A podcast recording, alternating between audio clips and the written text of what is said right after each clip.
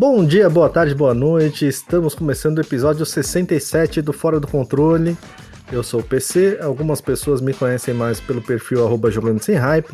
E desta vez estamos com um time completo, estamos aqui todos nós, todos os integrantes desse podcast estão aqui hoje. Começando por ela, nossa artilheira e maior torcedora do esporte do mundo gamer e região. Fala, Gi! E minha gente, tudo bem? Estamos time completo mais uma vez. Mais uma vez não, né? Novamente, porque o Lucena estava naquele. No, na DM, no DM, departamento médico, mas ele voltou com tudo agora. E eu queria pedir pra PC continuar falando do esporte sempre que começa, porque tá dando sorte, tá? Meu. Meu time tá bem nesse, nesse campeonato. Wagner Love tá, tá jambrolhando já. Tá, Grande tá. Wagner, né? Na Rússia. O tá artilheiro tá... do amor. Na Rússia tô com um problema com um Wagner desse também. do grupo, do, do grupo. grupo. É do grupo dele, do grupo dele. Retornando do departamento médico, nosso mago Lucas Lucena. PC a minha patinha, né? Tava quebrada no último episódio, mas eu fui no veterinário. Botei aquele cone na cabeça. pra não ficar lambendo, né? Pra não atrapalhar o tratamento. O abajur. É, o abajur, botei e aí tá, tá recuperando, tá recuperando. Estou de volta e o que eu tenho a dizer como mensagem para vocês é Venha-se embora, Ifrit. Porque o rapaz. Eu, eu me machuquei na, se, na única semana do ano que eu não poderia me machucar. Eu Bom, me machuquei. Foi tensão, hein? Foi tensão. Foi tensão, assim. Eu fiquei. O será? Será que não irei jogar essa belezinha? Mas. Joguei. Joguei. Coisa linda. Foi tipo machucado na véspera da Copa do Mundo, né? O cara. É, tal qual o atleta Neymar Júnior em quase todas as Copas que ele jogou, né? Eu ia dizer é. isso, porque aí você ia ficar em todo lançamento e ia estar tá lançando com o braço. É. É incrível que todo carnaval, toda festividade brasileira, o Neymar se machuca, né? Ele Dali passa de... famoso. Aquele período de dezembro, fevereiro ali é um período complicado para ele. As é. lesões estão a pino. Passa no médico alemão Karl Naval.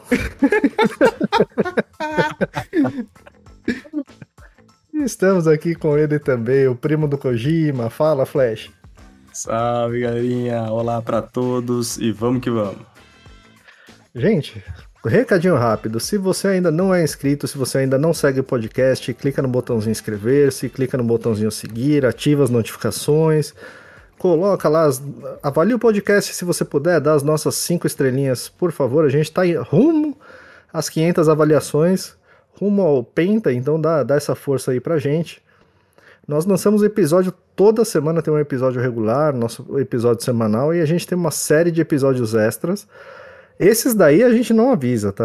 É simplesmente, quer dizer, a gente avisa quando posta, mas a gente não avisa que vai gravar, entendeu? Então, se, se você não quiser perder, clica aí, ativa as notificações. Eu sei que tem um do Zelda vindo aí, tem um do Final Fantasy que tá nos bastidores ali. Tem uma edição, a segunda edição de um episódio que a gente que a gente fez, não, que a Gi fez, que eu sei que também tá ali nos bastidores, enfim, tem um monte de episódio extra chegando por aí, tem episódio extra de Souls-like, tem episódio extra de Diablo, tem episódio extra de Armored Core, enfim, vai lá, maratona o podcast, maratona os episódios extras, que são coisa fina, e aproveita também para dar uma visitada ali na descrição do episódio, tem nossas redes sociais. Se você não segue ainda algum de nós, siga-nos os bons.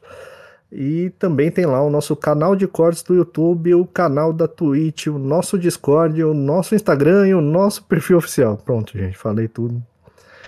Acho que não faltou nada. Foi rápido. Eu foi nunca bom. vou conseguir fazer isso, cara. É, vai ser impossível. É uma habilidade muito única, né, que ele tem. Ele eu tô treinando, cara. Nas próximas eleições e, e assim, aí, ó, ou, me contrate. Ou ele, ou ele não leu, ou ele tem um teleprompter ali, porque ele tava olhando pra câmera, então... Ah, rascunho impresso. Eu acho, que, eu acho que você sabe o que, é que, acontece, que acontece, Flash? Ele tem é. aquela tecnologia da NVIDIA, das placas RTX, ah, sabe? Verdade, que o verdade. olho fica focando o tempo todo na câmera. Acho Sim, que é isso. quando ele olha para trás, aparece um olho na cabeça dele. É, assim, né? perfeito. Né? O olho nunca sai da câmera.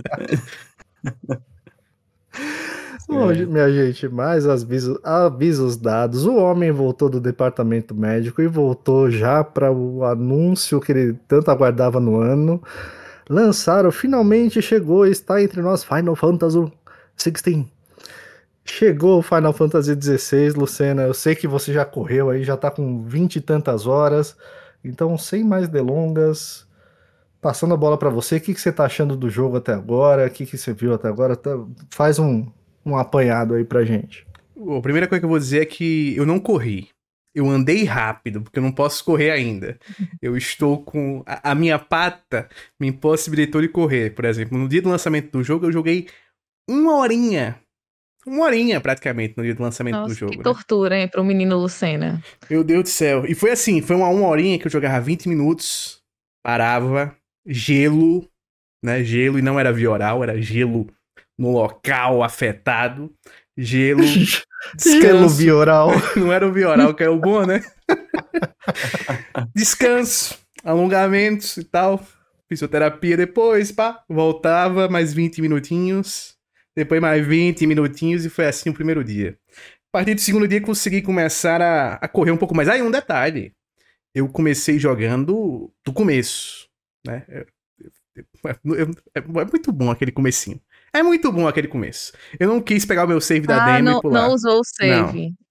Eu, inclusive, deixei É, lá. porque Dava, dava pra usar o save da, da, Da demo, demos. isso? Isso, isso. E não precisava você excluir, né? Que eu vi uma galera excluindo, você não precisava excluir porque eles perguntam se você quer usar o save ou não. Eu, inclusive, ainda tenho meu save lá. Ele tem lá o savezinho da demo com a estrelinha. Eu achei coisa linda. Vou deixar E para outra, dessa vez, dessa vez não tem burocracia nenhuma. Você instala o jogo, o save já vem automático, você não precisa fazer Isso, nada. Putz, é o Final Fantasy VII. Como é. deveria ser, como deveria ser, né? Não é igual o Final Fantasy VII É, lá não. lá. Graças a Deus, foi coisa linda, perfeito. E assim, cara, eu. eu- o jogo talvez. Talvez não, acho que ele não é o que eu esperava. Mas não um lado negativo. Um lado bom. Opa, opa, opa. Não é um Final Fantasy. ele é um Final Fantasy. Sabe por quê, Pergunta de PC? milhões. Sabe por que ele é um Final Fantasy? Porque ele tem no título a Final Fantasy. Então é Final Fantasy, né? Eu aprendi com o perfil do Twitter, arroba Uma jogando pessoa sem que hype. esse FF era o quê? De FIFA? De Free É de Fire? Free Fire, pô? Tá de sacanagem? Eu, eu não me conformo até hoje que tem gente que fi- Cara, o FIFA de FF. Não, não, não, não, dá. não FIFA de Então, FF, é- pô, é brincadeira. FIFA de FF é. Tem que. Tem que se tratar, procura tratamento, porque não, não tem condições. E aí, né, chegou, comecei a jogar e me surpreendeu, né? Me surpreendeu porque tem muitas coisas diferentes do que eu imaginava. Até em questão de, de história. É, quando eles falam ali, logo no, no, no, mesmo, né? Quando a gente começa a jogar, a história parece que vai ter muito desse apelo político a todo momento, né? Esse foco mais na parte das guerras e tal. Mas quando eu peguei pra jogar e joguei um pouquinho do jogo, deu pra ir percebendo realmente que a temática principal é a mesma de vários jogos da franquia, que é mudanças climáticas. O centro desse jogo aqui é mudanças climáticas e é exploração da mão de obra criativa. Quem, quem, quem tá jogando, eu peço que pare um pouco, pense na situação, pense em como no Japão a mão de obra criativa ela é explorada, principalmente quando você pensa em diretores, mangakas, desenhistas e tudo mais. E pense em todo o lance dos, dos branded, né, que são os portadores do jogo. Não vou dar nenhum spoiler aqui pra vocês, mas pensem um pouco sobre isso que vocês vão, vão entender um pouco mais. É, quanto ao jogo em si, ele meio que. te- eu achei ele com uma estrutura muito parecida de, de ópera, sabe? Daquela coisa que você tem os atos muito bem definidos, que a música ela é, é- ela é parte da narrativa, ela tá contando a narrativa junto com o visual e junto com os diálogos e tal. E isso é uma coisa que eu já esperava e que eu gostei muito. E que me surpreendeu até em diversos momentos até agora. Em termos de combate, eu fiquei muito surpreso de gostar tanto desse combate, não esperava que eu fosse gostar tanto. Era até a coisa que eu mais tinha medo antes de jogar a demo. Eu achava que talvez o combate não fosse clicar muito comigo. Na demo ele clicou, mas eu fiquei com medo assim de, pô, será que ele não vai ficar chato com, conforme eu for progredindo? E incrivelmente pra mim não ficou. Eu consegui ir descobrindo combinações de, de gameplay ali pra cada cenário, consegui me divertindo com aquele combate do jogo, né?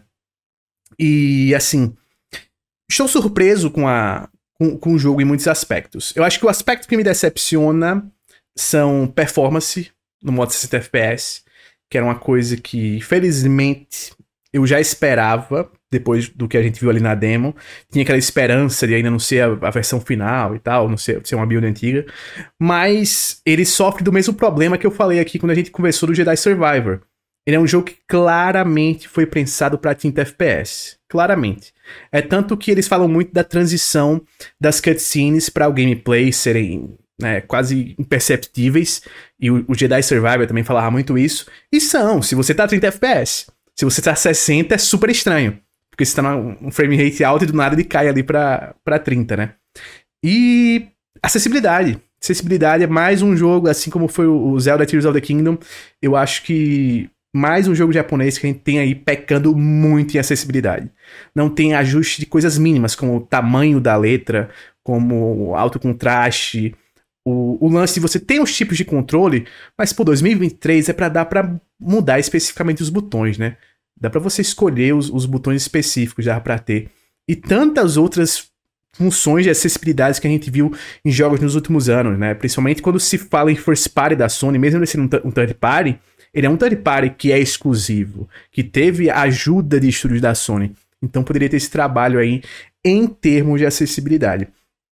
E uma outra coisa que também me incomodou de queda de nível de qualidade é que quando não está dentro dos grandes momentos do jogo, ele tem uma queda de qualidade muito grande na forma como ele apresenta a narrativa. E não tô falando nem só das side quests, tô falando de main quest que tem carinha de side quest.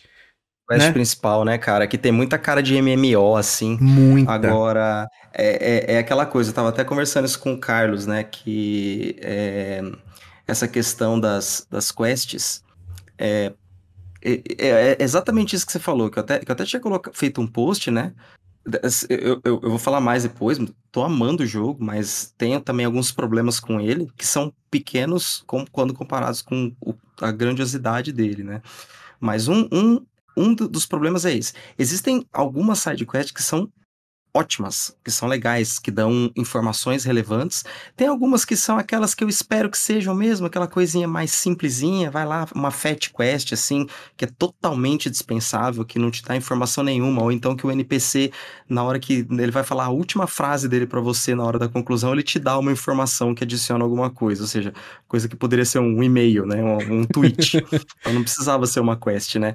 Agora, realmente, o que me, o que me, que me decepcionou um pouco foi justamente depois de grandes momentos, assim, eu acabei de passar por um momento incrível aqui, de repente uma queda de qualidade absurda na, na quest principal.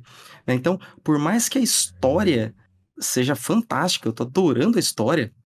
Aliás, por mais que o foco o foco político ele, ele tá aí, né? Acho que ele, ele tá muito, muito, muito presente, sim.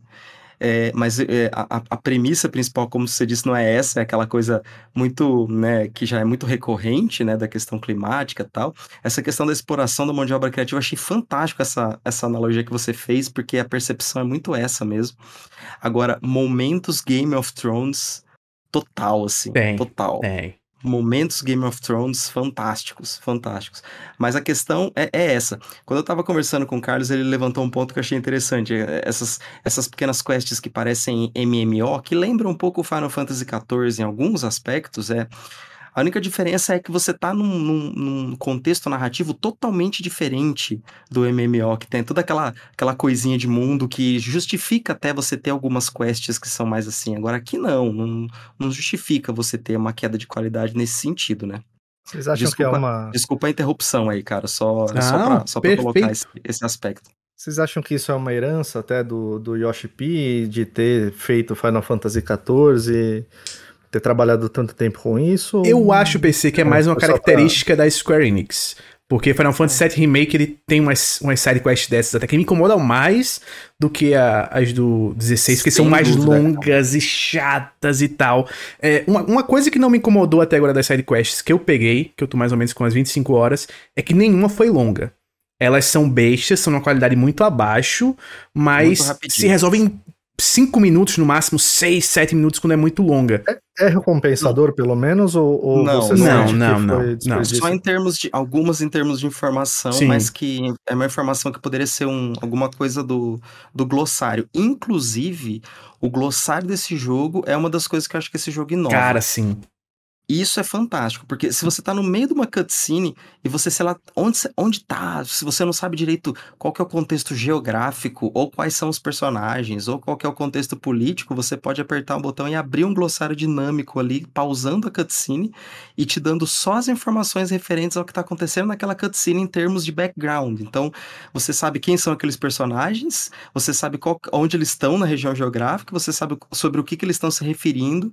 Então, é muito legal. E, Em, e, é- em- e em jogo tem tudo- complexo, com trama complexa, ajuda muito, né? Sim. Poxa, cara. E- e Flash, muito. só um É detalhe. que- vai melhorar ainda. Quando você avançar mais, eles vão adicionar um novo glossário que é absurdo, cara. É um glossário com linha histórica que os caras mostram direitinho no mapa com formação de guerra, mostrando quem tá atacando quem, quem Isso. tava vivo em que momento, quem morreu, quem tá só desaparecido, sabe? É muito, muito bom, muito bom.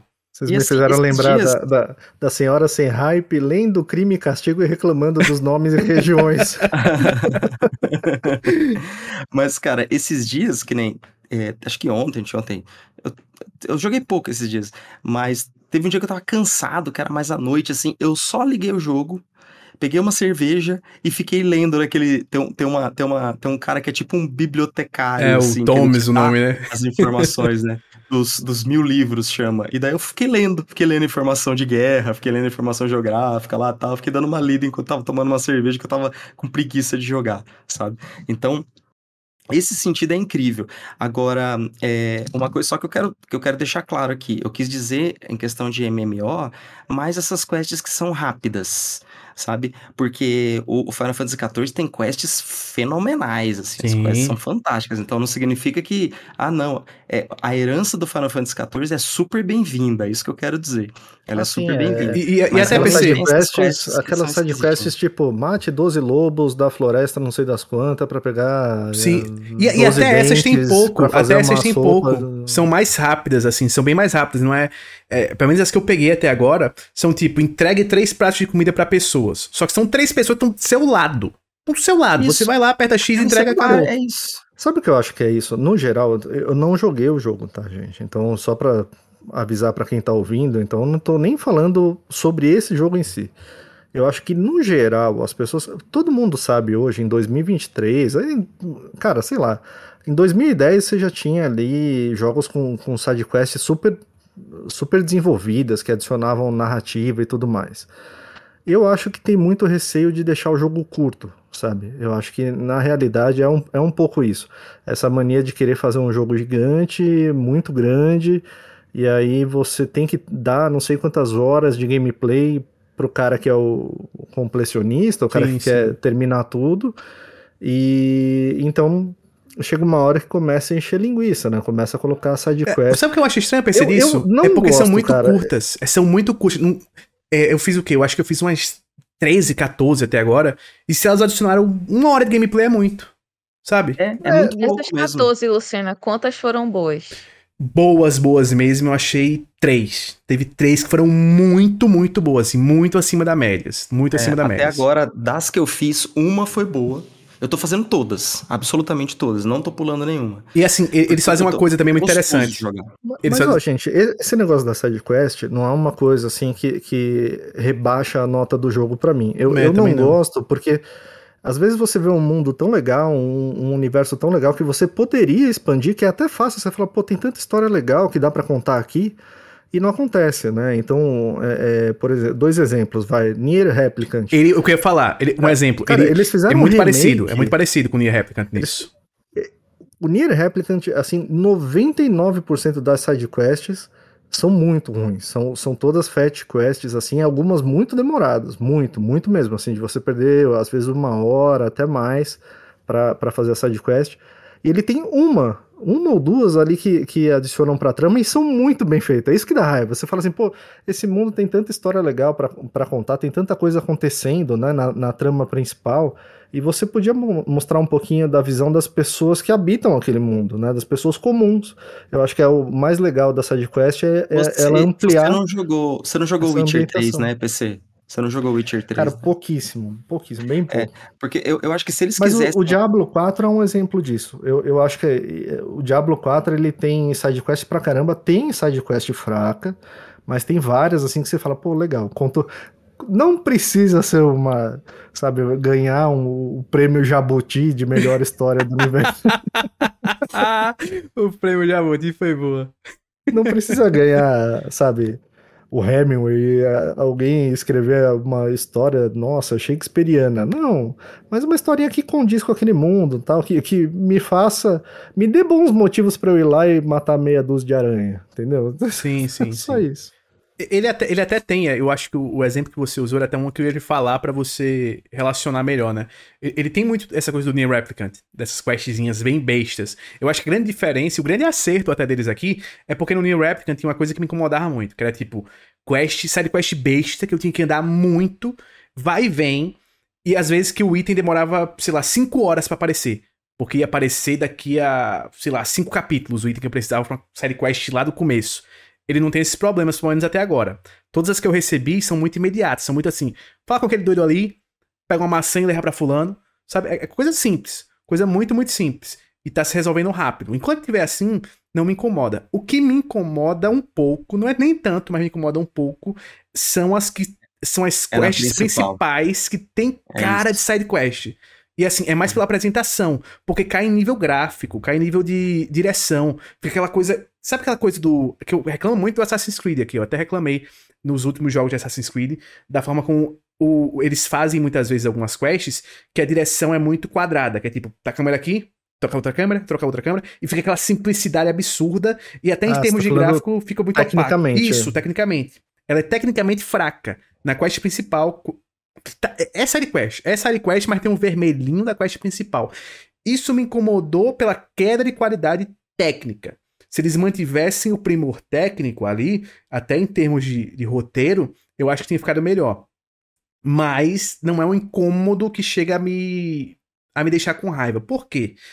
Porque eu, eu tô gostando tanto do jogo e do mundo que, por exemplo, domingo à tarde, eu com minha patinha né, problemática, e eu passei quatro horas do jogo apenas tirando fotos.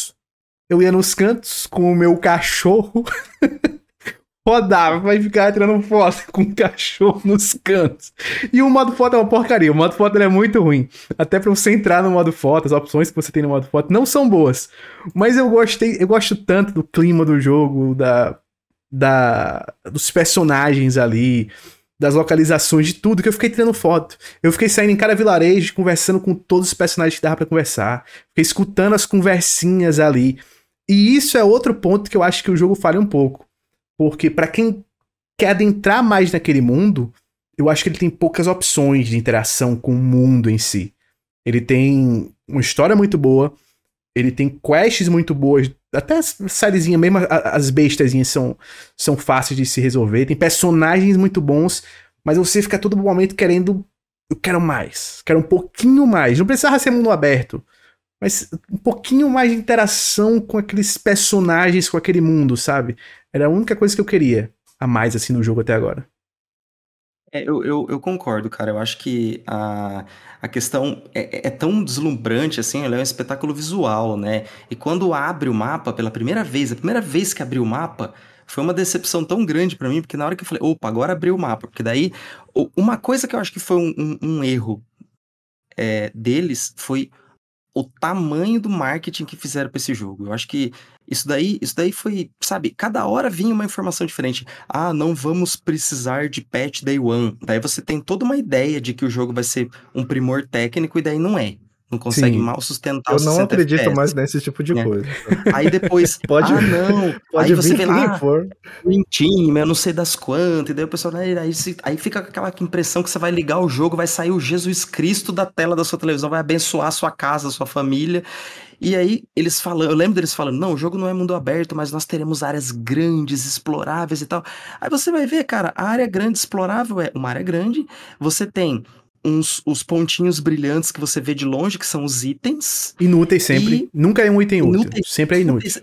Não apenas inúteis, como você às vezes não consegue nem saber o que, que é, porque quando você vai chegando perto, ele já vem até você, assim, Sim. e aparece escrito pequenininho no cantinho o que, que é. Então, às vezes você tá no meio de inimigo que. Eles fazem isso, eles jogam o inimigo ao redor do mapa, aleatoriamente, esses itens ali, e aí, conforme você tá lutando com o inimigo, você vai ver, você já até pegou o item, você nem sabe o que, que você pegou. Sim. Então, eu já parei de explorar, porque um, uma outra coisa, que é talvez a minha maior crítica a esse jogo, eu acho que faltou um pouco de coragem para eles fazerem um jogo que é com foco assim, claramente narrativo, para ele, ele, ele ser mais ação e ainda menos RPG. Sim. Porque é, o ferreiro, ele tá ali de enfeite. Toda, essa, toda, toda a parte de equipamento que você pode comprar e fazer upgrade não serve para absolutamente nada. Isso, isso, isso, que, isso que eu vou falar não, nem é spoiler, mas por exemplo, eu tava lá comprando as espadas melhores, aí tava correndo atrás de item para fazer upgrade nas espadas, e daí do nada o, o, a progressão da história me dá uma espada, que é muito melhor que aquela que eu me matei para conseguir item para fazer upgrade, e daí já não serve mais para nada. Então eu acho que tinha que ser uma coisa mais parecida com Sekiro, sabe? Que é, não deixa de ser um RPG de ação, só que você não tem item para equipar. O, o, item ele vai vindo para você de acordo com a progressão da história. E faz até sentido, sabe? né? Porque eu não sei faz se tu, sentido. Se, se tu já chegou em alguns falar pontos. também como uma crítica a, a, a, desvalorização da criatividade. Perfeito, perfeito. Também, também é uma, uma, uma, crítica implícita. O ferreiro é uma construção social, né? Como diria Phil Spencer. Porque daí, não, não, não, não sabe, não, não, adicione nada. Você não fica com vontade de querer os itens para fazer upgrade porque não precisa. Sim. É, os reais itens do jogo, até, de verdade, né, Flash? São os acessórios, são os que mais mudam mesmo alguma coisa de gameplay. São os acessórios Sim. que dão bônus de dano, dão bônus de recarga, Eu dão, acho dão essas coisas. Seria, seria bem mais legal se você não precisasse equipar acessório nenhum, não precisasse se importar com a arma, a arma viesse de acordo com é, a progressão da história e você fizesse manejo das habilidades. Que é igual você faz em Sekiro, por exemplo, tal. Faz manejo das habilidades, porque o combate realmente é muito gostoso, apesar de ser fácil. Eu tô achando o jogo bem, bastante fácil. Eu morri uma vez até agora. E seria legal ter um modo mais difícil no começo. Até aí tudo bem. É, eu já falei aqui que eu não gosto de Devil May Cry hack and slash não é a minha praia, mas esse combate é muito gostoso. Inclusive, uma outra coisa é que a escala desse combate é uma escala legal. É uma escala que me remete muito ao, aos God of War antigos, assim. Você tem uma escala de luta que, por exemplo, tamanho em relação a você versus o tamanho de alguns inimigos, que o próprio, os próprios God of War atuais não têm mais. E, e, vou te falar uma coisa, Flash. E, e... Não achei. Uma... Pode falar, PC. Desculpa, Luciano. Eu ouvi uma, uma comparação, não, não, não sei se, se cabe, se vocês concordariam. Vou adiantar já, ouvi... cabe, cabe, cabe. Eu já sei o que você vai falar, eu vou dizer cabe. Eu vi, eu vi gente falando assim, tá, lembra muito mais o, o próprio Nier Automata ou um jogo da Platinum do que um Devil May Cry mesmo. Eu acho que cabe. Baioneta. Eu acho que cabe no aspecto de que o, o Nier, ele tem essas variedades também de, de, de combate. E a, única coisa que ele lembra mais do, do Devil May Cry é o sistema de habilidades. Assim, o sistema de habilidades é mais parecido com o Devil May Cry, os, os, os combos assim que dá, dá para fazer. Mas em termos de cadência de combate, eu achei mais parecido com o Nier. E talvez por isso que eu tenha gostado tanto tanto do combate. E até quando os isso combates. corpo a corpo, né? Isso, Porque isso. Aí, aí tem esse lance da escala que o Flash falou, né? E quando ele muda de escala, ah, eu achei muito na vibe do Azura's Wrath muito, muito na vibe do Azura's Wrath, assim, pra caramba. E uma coisa que eu não sei se Flash esperava, mas eu não esperava tanto assim, é que fosse legal o combate você humano contra criatura muito grande. Eu pensei que nessas horas eu... ia, ser, ia ser muito ruim e eles iam logo não, é o mais mudar. Legal. É o mais legal. Eu, eu, esse para mim é o mais legal. Porque, como eu, não, como eu não gosto muito de hack and slash, quando você tá é, pelo menos para mim, o combate que menos agrada nesse jogo é quando eu pego, por exemplo, algum inimigo que é. Eu não quero dar spoiler, mas imagina um inimigo que é meio parecido comigo, mas e bem frenético, assim, do meu tamanho, bem frenético. Cara, hack and slash, o problema bem do hack and slash. O problema do hack and slash para mim é que é, chega uma hora que, como é tudo muito rápido, os, os, os movimentos ficam praticamente nada telegrafados mais. Então, você fica lá apertando botão, apertando esquiva, meio que torcendo para conseguir esquivar de algum ataque, porque você chega uma hora que vira um, um, uma bagunça tão grande quando é um quando é um inimigo menor e mais ágil que é, é, a parte que eu não gosto do hack and slash, que daí na hora que eu percebo eu tô só apertando botão, apertando botão, fazendo combo, metendo habilidade e não tô nem vendo direito o que tá acontecendo, esse numeraiada pra tudo quanto é lado da tela. Agora, quando é um inimigo grande, fica bem mais legal, porque Sim. é mais cadenciado tal, então eu tô preferindo bastante esses inimigos grandes. Mas lembrando, né, eu sou o cara que não gosta de Devil May Cry, então não sou muito termômetro aí pra, o, pra esse tipo o, de o Flash, eu não sei se vocês lembram aqui que eu tinha falado, antes, bem antes do lançamento, que eu queria poder que tivesse a opção de tirar os números. E queria mesmo. Porque se tem uma coisa que me atrapalha nesses combates, são os números. Principalmente quando você usa umas habilidades tipo laceração em cima de alguém. É muito, muito número aparecendo na tela. Muito, muito número. E me atrapalha porque eu não consigo ver o que tá acontecendo. Não consigo ver o que tá acontecendo. E aí eu não consigo, às vezes, desviar de um golpe. Ó, oh, essa habilidade aqui, tá vendo em vídeo, tá, tá vendo. É muito número, bicho. É muito número. Quando o bicho tá no chão, atordoado, usar essa habilidade é de quebra boa. um pouco a imersão, né? Até. Quebra, quebra. E assim, atrapalha, literalmente ele atrapalha. Porque quando você tá com um boss que ele não tá atordoado, ou com um inimigo que ele não tá atordoado, você vai dar esse dano e ele vai continuar atacando. Essa habilidade, você pode cancelar a qualquer momento o ataque dela.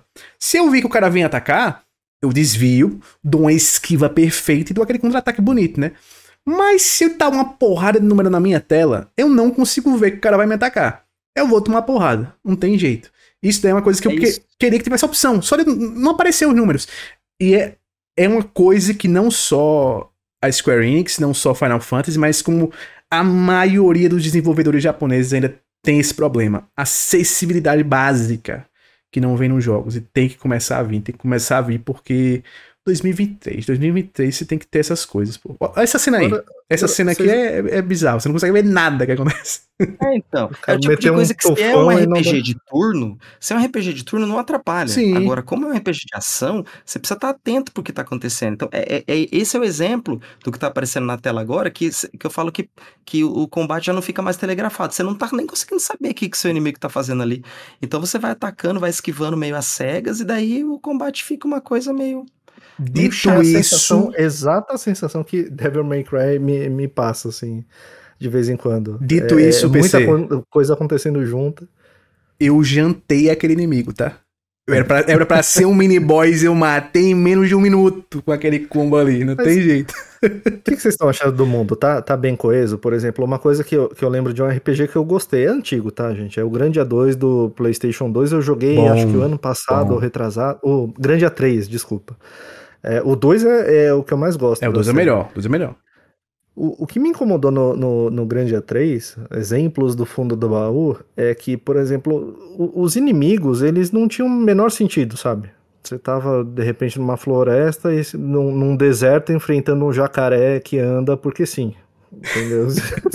Ai, mas eu gosto tanto disso de Final Fantasy. Foi um, um, dos elogios que eu fiz ao Final Fantasy XII. Você tá andando no, no deserto, tem um Tiranossauro Rex, aí tem um tomate, um tomate. pra você lutar. Eu Não, mas esses, esses eu gosto. O Cactuar, esses, esses que são bem, bem simbólicos, sim.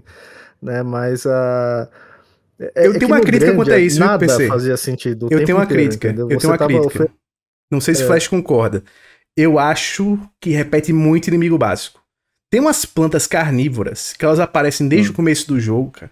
Que não importa o mapa que eu vá, tem essas eu já, plantas. Eu já, eu já evito, porque eu vejo de longe elas ali, aí eu já nem passo mais perto. É, não... abelha, meu Deus do céu, eu nunca vi tanta abelha no mundo Sabe quanto nesse jogo. Que eu já comecei a fazer, cara, eu já comecei a ruxar algumas áreas. É. Porque não me interesso pelos itens que tem. Não, são eu quero ir de um ponto ao outro e eu vejo que só tem inimigo chato, eu vou ruxando, porque quando são esses inimigos meio animais, meio lentos assim, eles não, eles não vão é, é, correr atrás de você o tempo todo.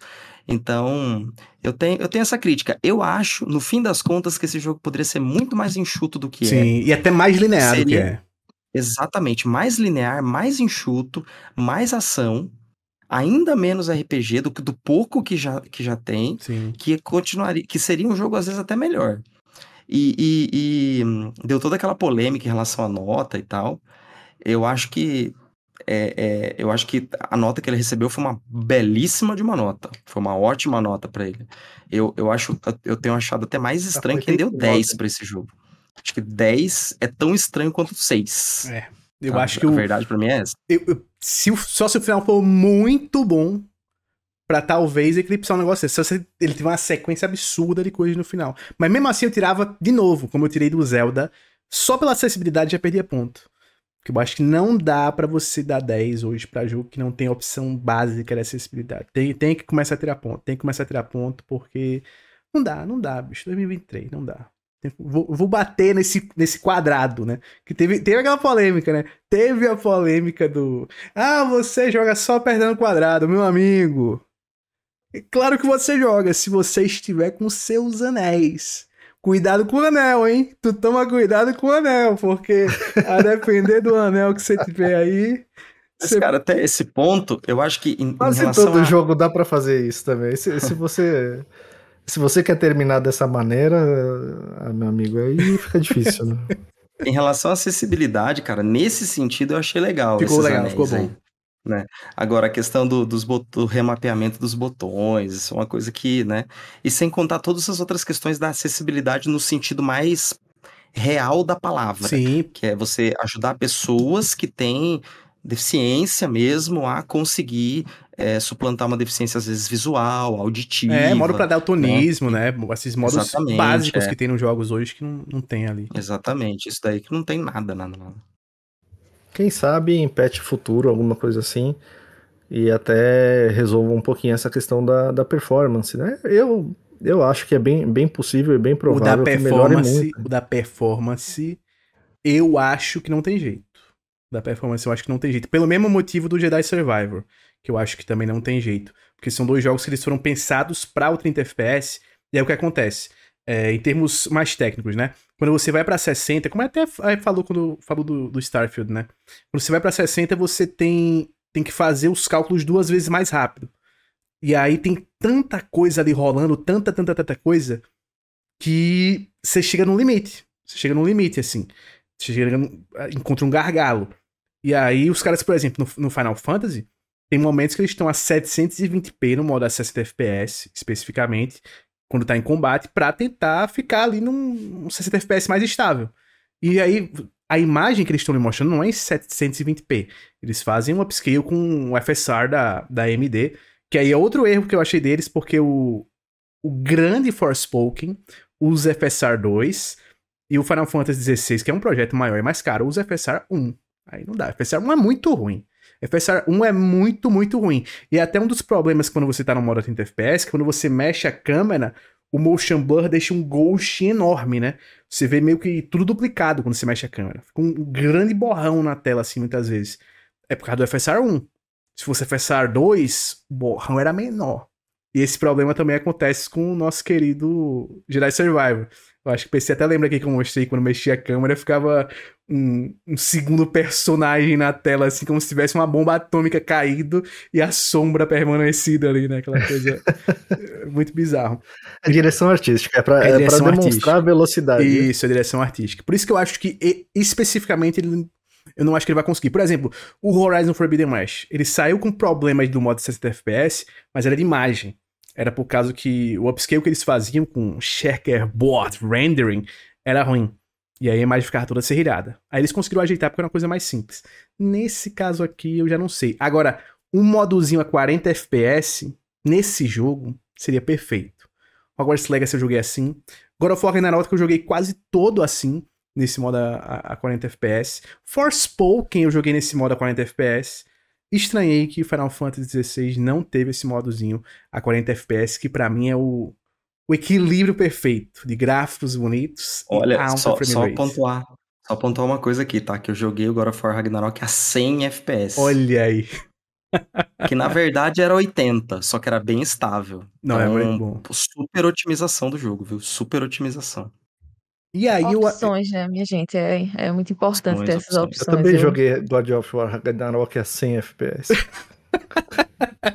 Pô, inclusive, você falou isso, eu só me lembrei que. Eu acho que foi hoje, né, que tinha saído a notícia que o Google tá, tá estudando formas de você conseguir jogar jogos pelo YouTube, né? De novo. Tal qual foi com o Stadia. E aí, cara, no Twitter, saiu um avalanche de piadas da galera fazendo assim: ah, o- os fãs. de- Stadia 2, Não, o não. inimigo agora é outro. Teve um pior, teve um pior, que era tipo assim: ah, os fãs de Minecraft já estão jogando um jogo assim. Os fãs de Five Nights at Freddy já zeram jogos também assim. Os fãs de Persona zeram jogos também assim pelo YouTube, tá ligado? A galera é muito ruim, pelo amor de Deus. Luciano, eu, ia perguntar se já dava pra cravar se ele ia entrar no, no, no top 3 ali dos seus Final Fantasy, mas como ainda tem, tem chão pela Tem muito frente, chão, é. a gente guarda aí pros o- próximos episódios. Mas como o Final Fantasy foi um lançamento, um exclusivo... Mas eu posso te dar um spoiler antes, PC? Posso dar um spoiler antes? Diga, manda. Mande. Mas, na concorrência pra GOT, ele vem forte. Pra talvez ser meu, meu jogo do Gote ano. do seu coração, já... É, eu gosto do meu coração, é o que importa, né? É o que importa, eu gosto do meu coração. ele vem forte, ele vem forte, assim, pra talvez ser meu jogo do ano, porque apesar de todos esses problemas que eu falei do, do jogo, todos os outros que eu falei antes dos acertos são muito grandes, são muito impactantes, assim. É um, do, um daqueles jogos que eu tô jogando e a todo momento eu estou assim, ó. Sorrindo, sorrindo com a felicidade, assim. é- é- Nossa, absurda, assim, como eu tô O feliz Flash jogando tá, tá vivendo uma, uma relação de amor e ódio, né? O Flash. Pior que não, viu, cara? Por mais que. hum, é, ódio até- não, ódio não. Mais quem, amor quem do que. Tá assim, quem tá assim é o Carlos. Ele fala, eu amo e odeio esse jogo. Agora eu, por mais, por mais que eu tenha adorado e, e entendo totalmente a extrema superioridade do Zelda é, Tears of the Kingdom quando comparado ao Final Fantasy XVI, é, e- e- o Final Fantasy XVI ele vai, ele tá competindo forte pra ser meu GOT também por enquanto, viu? Se, se continuar na toada que tá, eu acho que eu pessoalmente vou gostar mais dele do que do próprio Zelda, mesmo entendendo a superioridade técnica do, do, do Zelda. Do Zelda tem até um, Tá. um aspecto que eu não, não tinha falado ainda, mas eu dei uma pausa no Zeldinha há muitas luas atrás. Porque chegou um, não sei, chegou um momento no jogo que eu, a narrativa fantástica. O jogo em todos os aspectos eu achei melhor do que o Breath of the Wild. Mas não sei porque ele tava cansando. Sabe, ele tava cansando. Eu chegava no Shrine e eu ficava, pô, não estou me divertindo. Não estou sentindo mais tanta vontade de explorar o jogo. Tô meio cansado. Talvez então não seja o jogo, seja eu. Eu dei aquela pausa pra em outro momento voltar pra ele. Não, É é uma boa, cara. Eu, eu, eu adorei. O final dele, cara, quando você terminar ele, você vai ver como é incrível o final dele. Só que. Só que, ainda assim, a forma como tá sendo, a, a própria ambientação, né? Tudo. É tudo muito mais do meu agrado, né? O, o, o Final Fantasy XVI, por mais que seja muito mais simples, menos é, é, tecnicamente é, é, complexo e tal. Então, mesmo é, é, você pode reconhecer a superioridade né, técnica, mas você não obrigatoriamente vai fazer aquele link afetivo pro negócio, né? Então, por enquanto, ele tá, lu- ele tá brigando forte. Eu diria que hoje, por um momento que eu passei do jogo, hoje, por enquanto, o Final Fantasy XVI é o meu, meu jogo do ano. No momento ele é meu top 2. Sabe qual é o meu top 1? Ele fala isso pra todos. Sabe qual é o meu top 1 no momento? Alô, fãs de, de Final Fantasy que estão putos porque o jogo não é por turno. Meu top 1 no momento é Octopath Traveler 2. Ainda. Olha aí. Ainda é o. Octopath É? Traveler 2. É, mu é, é mu-. Ó, muito bom. eu joguei, eu joguei bem pouquinho, né? Mas com essa fala de flash da ambientação, eu lembrei de uma coisa que eu, que eu gostei, achei bem interessante, assim, porque o jogo, apesar de ter de ser muito Game of Thrones, né? Esse negócio de muito sangue e tudo mais, ele ainda consegue manter essa paleta colorida do Final Fantasy. Aí eu tô achando muito legal, assim, essas cores, porque eu achei que ia, que ia ser só aquela paleta vermelha pela demo, né? Que eu Tal qual o Que eu meu vi- fundo, né?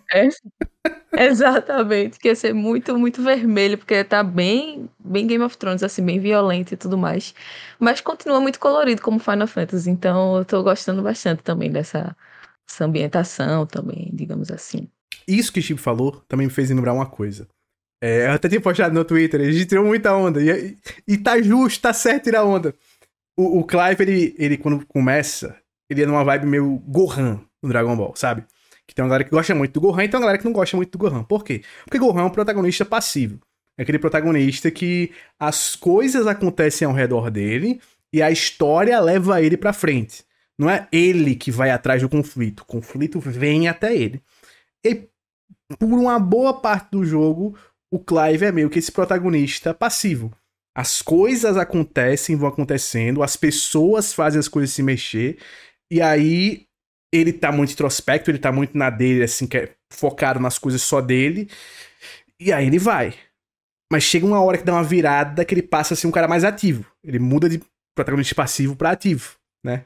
E aí, G até perguntou se eu preferia o Clive ativo ou o Clive passivo. O Clive ativo é mais legal. Porque ele ativo, inclusive, ele faz piada.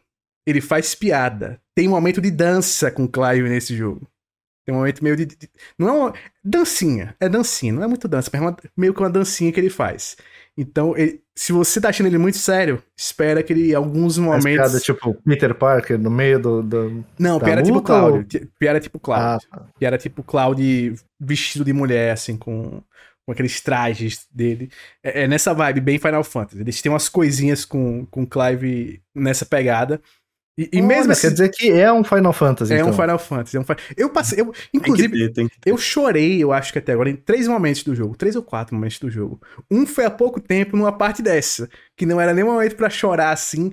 Mas é tão bonito, é tão legal assim, um encontro assim que tem que eu fico, porra, que foda. Que da hora. Isso aqui, isso aqui é Final Fantasy. Isso aqui é Final Fantasy. E, e uma, uma coisinha final que eu queria falar. É, ainda o combate do Final Fantasy VII Remake ainda é meu favorito. Olha aí. Pra mim, ele é o que combina melhor com, com, com a série. É claro, Sim. a série ela se transforma, né? Então é até, é até um contrassenso falar isso, mas que me agradou até agora que mais me agradou até agora é, é ele por, por, por ter aquela pegadinha ainda tática, que você ainda pode fazer aquelas pausas táticas no meio, só que a ação também é muito boa. Se você quiser ficar só na ação, a ação também é muito boa. Então eu prefiro ainda o combate do Final Fantasy VII Remake. E eu digo que é, eu tô bastante ansioso por Rebirth, viu? Oh, coisa. Eu ainda sou viúva do 12. Eu ainda sou viuvinho dos meus Gambits. Tragam os meus Gambits de volta, malditos. Tragam os meus Cara, mas é uma coisa volta. que não dá para entender, né? Porque é tão elogiado. Todo mundo fala do, dos Gambits do 12 e não usaram mais, né? Não usaram. E não, Square até usou em outros jogos. Os Gambits tem, tem um negócio, né? Assim, você pode não jogar. Eu tô jogando Final Fantasy 12 sem jogar. Eu deixo lá os Isso. Gambits e só entro em ação. Aí você vai lá, você vai lá tomar chefe. banho. Vai, faz um café. Hoje. Porque inimigo comum eles já dão conta, pô. Coloco pra se curar quando tá com 30% da vida, sei lá. Ou aí o outro vai roubar algum item porque ele rouba o que tá com a vida cheia. Então, tipo, eles fazem tudo só. Eu sou, tipo, a programadora do, do, dos personagens ali. Hoje... Estiver fazendo uma confusão bizarra, eu acho que o Dragon Age 2 tinha alguma coisa assim que você programa a sua party para quando a, a, a vida desce tanto, ele é, já o dá dois, um rio. O, todos os Dragon Age tem um negocinho desse. É isso que eu ia falar. Mas é mais simples. É mais simples, é bem mais simples. O, do, o negócio dos Gambits é que ele é num nível, assim, absurdo. É de detalhe. É, é você complexo. programa, você literalmente programa os personagens para funcionarem sozinhos. Inclusive, tem uma parte do jogo que, tem um, que são as ruínas endgame. Que você dá bubble nos personagens, que o bubble faz os caras flutuarem, né? E aí você não vai pegar, você não cai nas armadilhas. Você bota pra estar sempre com Bubble. Bota pra estar sempre com Fly também. O, o Fly que você não, não pega as armadilhas. O, o, o, Bubble é pra duplicar o HP. Bota o Bubble, bota o Fly. Ativa sempre os dois. E tem tanto bicho nesse local. Ele é tipo. Ele é circular, assim. E os bichos ficam spawnando todo momento. Que o que eu fazia na época do PlayStation 2? Eu saía para almoçar deixava meus personagens rodando, matando o bicho sozinho, farmando no jogo, nessa área. Era sensacional, meu Deus do céu, esse jogo é muito, muito bom, é, é incrível. Mas é muito bom, e eu, eu, ainda não comprei, acho, porque tem muita, muito game também pra você comprar, tem. né? É muita coisa, pô, aí eu ainda tô pegando todos, todos os status, todas as coisas, porque realmente é muito complexo, assim, eu... Mas eu tô amando. É muito bom, é muito, muito. É, é fantástico. É sensacional. Final Fantasy 12 nunca será alcançado o nível desse jogo. A gente vai viver 100 anos e não vão lançar um jogo melhor do que o Final Fantasy 12. Oh, mas tem um detalhe também, tem um detalhe. Você que é ouvinte do episódio do, do podcast. Em alguns episódios sobre Final Fantasy, eu lancei uma teoria que eu tinha. Uma teoria que eu tinha sobre a história do jogo. E essa teoria se concretizou, hein? Se concretizou. E uma coisa que eu achava que iria acontecer, que eu falava, não, mas isso aqui, eles estão mostrando muito que tá acontecendo isso, mas eu acho que na verdade não vai ser bem assim, não. E no fim das contas foi isso. Futuramente, no Spoilercast, a gente pode falar sobre isso. Inclusive, tem uma proposta aqui para fazer para vocês. Não sei se nosso amigo PC vai jogar a tempo, mas de fazermos dois spoilercasts para Final Fantasy XVI. Um da parte 1, que vocês vão perceber quando vocês, quando vocês acabarem a parte 1, vocês vão perceber que vocês acabaram a parte 1. É claro que você acabou a parte 1. E um outro pra parte 2 do jogo. Que aí a galera pode escutar a parte 1 e depois escutar a parte 2. E a gente pode até gravar a parte 1 Oh, antes. legal, né? E depois legal, a parte legal. 2. E não ficar um podcast de Já 3 está horas topado. e meia, né? Como foi do God of War. Eu confio Show. em vocês pra mandar, mandar a braba, lançar a braba e fazer esse spoilercast.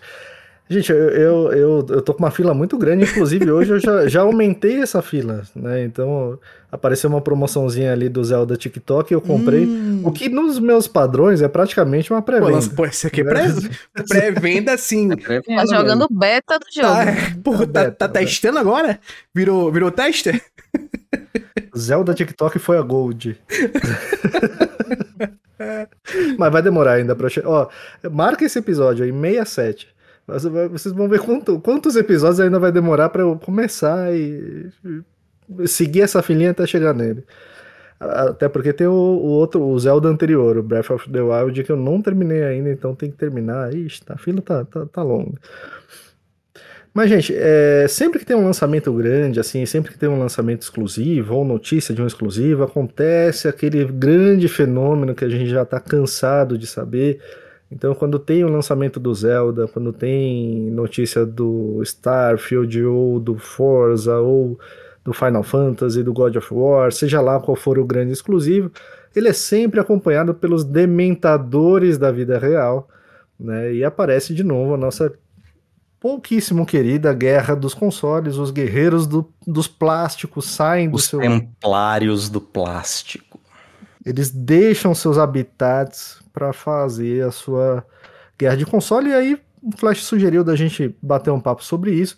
Inclusive, já aproveitando o gancho aqui, se você quer sugerir algum assunto pra gente, manda lá no nosso e-mail ou coloca aí nos comentários do, do episódio o assunto que você quer que a gente trate aqui, que a gente. Sabe uma outra opção. PC? Sabe uma outra opção?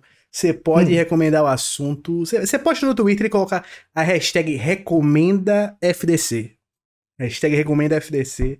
A gente vai dar olhada a hashtag depois. Olha que beleza. Gostei Beleza. disso. Gostou aí? Gostou? Beleza. Modernidade, hein? Modernidade. Gostei, modernidade. DM, ó. Agora a gente já- tem hashtag, Vai. achei muito chique. Hashtag tamo junto. A Luciana quase se afogou agora. Hashtag FFF, né? Foco fosse fé. Mas e aí, a gente decidiu fazer um- falar um pouquinho sobre guerra de consoles, né? Sobre os guerreiros do plástico, as guerras de console. Então eu já vou passar a bola logo pro pai da criança. Se eu fosse resumir, a guerra de console existe por uma razão só, burrice. É- é- é- basicamente é por isso, mas a gente vai a gente vai alongar um pouquinho o que, que a gente pensa sobre o assunto, já passando pro Flash. E aí, Flash? Cara, é, é, eu sugeri porque, na verdade, eu queria saber o que, que vocês pensam a respeito de uma forma séria mesmo, não, não de conversa de Twitter, essas coisas que a gente nunca consegue, de repente, puxar um assunto que gere uma discussão legal, né? Porque eu entendo que existem dois aspectos. O primeiro aspecto é um aspecto que eu acho que é mais no sentido parecido com, com torcida de futebol, por exemplo. Que você você tem uma certa afinidade por uma plataforma, você é, faz aquela zoeirinha lá com a outra plataforma e tal. É, não deixa de ser aquela coisa que as pessoas chamam de flame war, mas você percebe que a pessoa vai lá, dá, dá umas, dá umas, umas, um- umas cutucadinhas, faz uma brincadeira e tal, e você percebe. Isso é uma coisa que eu acho totalmente inofensivo. É, você pode dar uma irritada na pessoa tal, isso é uma coisa que. Acho que é uma coisa que. Humor, humor para mim não, não é flame war, por exemplo. Se Isso. você fizer uma piadinha lá com, Isso. com a bateria do até um- controle do Xbox, quem tem Eu, Xbox tem... cara. Eu fico Tem- rindo no off, né? É, Porque se eu, dá se eu disser que eu tô rindo, aí dá, gera guerra mundial no Twitter. Exato. Mas eu vejo e dou uma risadinha. E- isso eu acho legal. Eu, pessoalmente, eu, eu, eu gosto muito mais da autozoeira. Então eu acho que é, eu, eu gosto mais daquelas pessoas que se zoam, tipo, zoam a própria plataforma, porque eu acho que isso dá mais liberdade para você. Você tá ali, então você tem mais liberdade para zoar com uma tendência de eh, ofender menos, porque daí o objetivo é brincadeira. Só que eu, eu entendo também quem é de outra plataforma do que outro e fica lá se zoando e tal. Agora tem um outro lado disso, que é um lado que as pessoas levam a sério mesmo. Que daí as pessoas começam a espalhar desinformação, as pessoas começam a ofender mesmo, e aí você percebe que vira uma coisa que não condiz com o background ali, porque queira ou não, você está falando de videogame, está falando de uma mídia é, é, é, de entretenimento, né? E eu tô achando sensacional o que o, o Lucena colocou para rodar aqui, para se você tá assistindo. Esse, esse, esse vídeo é incrível. Essa, Essa é série inteira é incrível, né? A luta do Mega Drive com o Super NES. Pô, é fantástico, é fantástico. Mas fantástico. eu Vou deixar na descrição até aqui o link para para o canal dos caras, que os caras fazem um trampo sensacional. Ah, Muito bom esse vídeo. Eu, eu queria passar a bola pra Gi, porque a Gi não participou muito do que a gente tava falando do Final Fantasy, porque ela não, tá, não jogou tanto ainda. Então, eu queria saber o que, que, você acha disso, porque eu não, eu, não, eu não vejo solução, eu acho que é uma grande bobagem, eu entendo completamente a afinidade que você pode ter com determinada plataforma, acho que a zoeira é uma coisa legal de fazer, até movimenta mesmo assim a discussão. Agora tem coisas que, assim, quando parte para é, é, violência verbal, spoiler, você estraga a experiência de uma pessoa propositalmente, ou você espalha uma desinformação para, é, enfim, obriga, lá, xinga, né? né? Para tentar algum certo engajamento, que queira ou não, isso acaba trazendo muito engajamento. E como lidar com isso? Como lidar com isso hoje em dia? Eu tenho, eu tenho uma estratégia, mas eu queria saber de vocês, então eu queria saber da Gi primeiro. É, assim, eu acho super normal a gente ter uma plataforma de preferência, né? Eu acho até meio difícil você não ter uma, porque você tem apego não necessariamente às marcas, a marca em si, mas pelo conjunto todo, né? Você tem um apego emocional pelas franquias, pela comunidade que você construiu, sei lá. No meu caso, eu tenho um apego pela história com o PlayStation, que vocês já sabem. Mas eu acho que o problema, assim, é quando a gente começa a achar que essa marca precisa da nossa defesa incondicional. Aí fica um negócio. Sei lá, acho que o ponto dessa guerra de console é muito pelo. Não é muito pelo, por esse apego à marca em si. É mais pelo. Eu sinto um sentimento diferente da galera. É como se fosse esse negócio. Eu escolhi isso aqui, então eu tenho que provar para as pessoas que essa opção aqui que eu escolhi é melhor que a que, a que eles têm. Sabe? É um reforço positivo e ficar justificando para você mesmo o, o, o por que, que aquela sua escolha foi melhor do que a dos outros. Você precisa se reafirmar, tá ligado? A todo momento. Tipo, eu não tenho esse jogo aqui no meu console, mas eu detesto esse jogo, né? Eu não gostei de nada do que eu vi nesse jogo eu é horrível, é um lixo.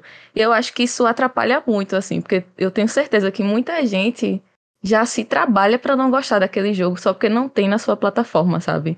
Aí meio que, como não pode ter aquilo, não pode jogar esse jogo, então precisa se convencer, como não sei se vocês conhecem a música de Raul Seixas, que é convence as paredes do quarto e dorme tranquilo, porque tipo você convence ali você convence ali que não gosta daquilo, mas você nem tentou, na verdade. Então é até um pouco.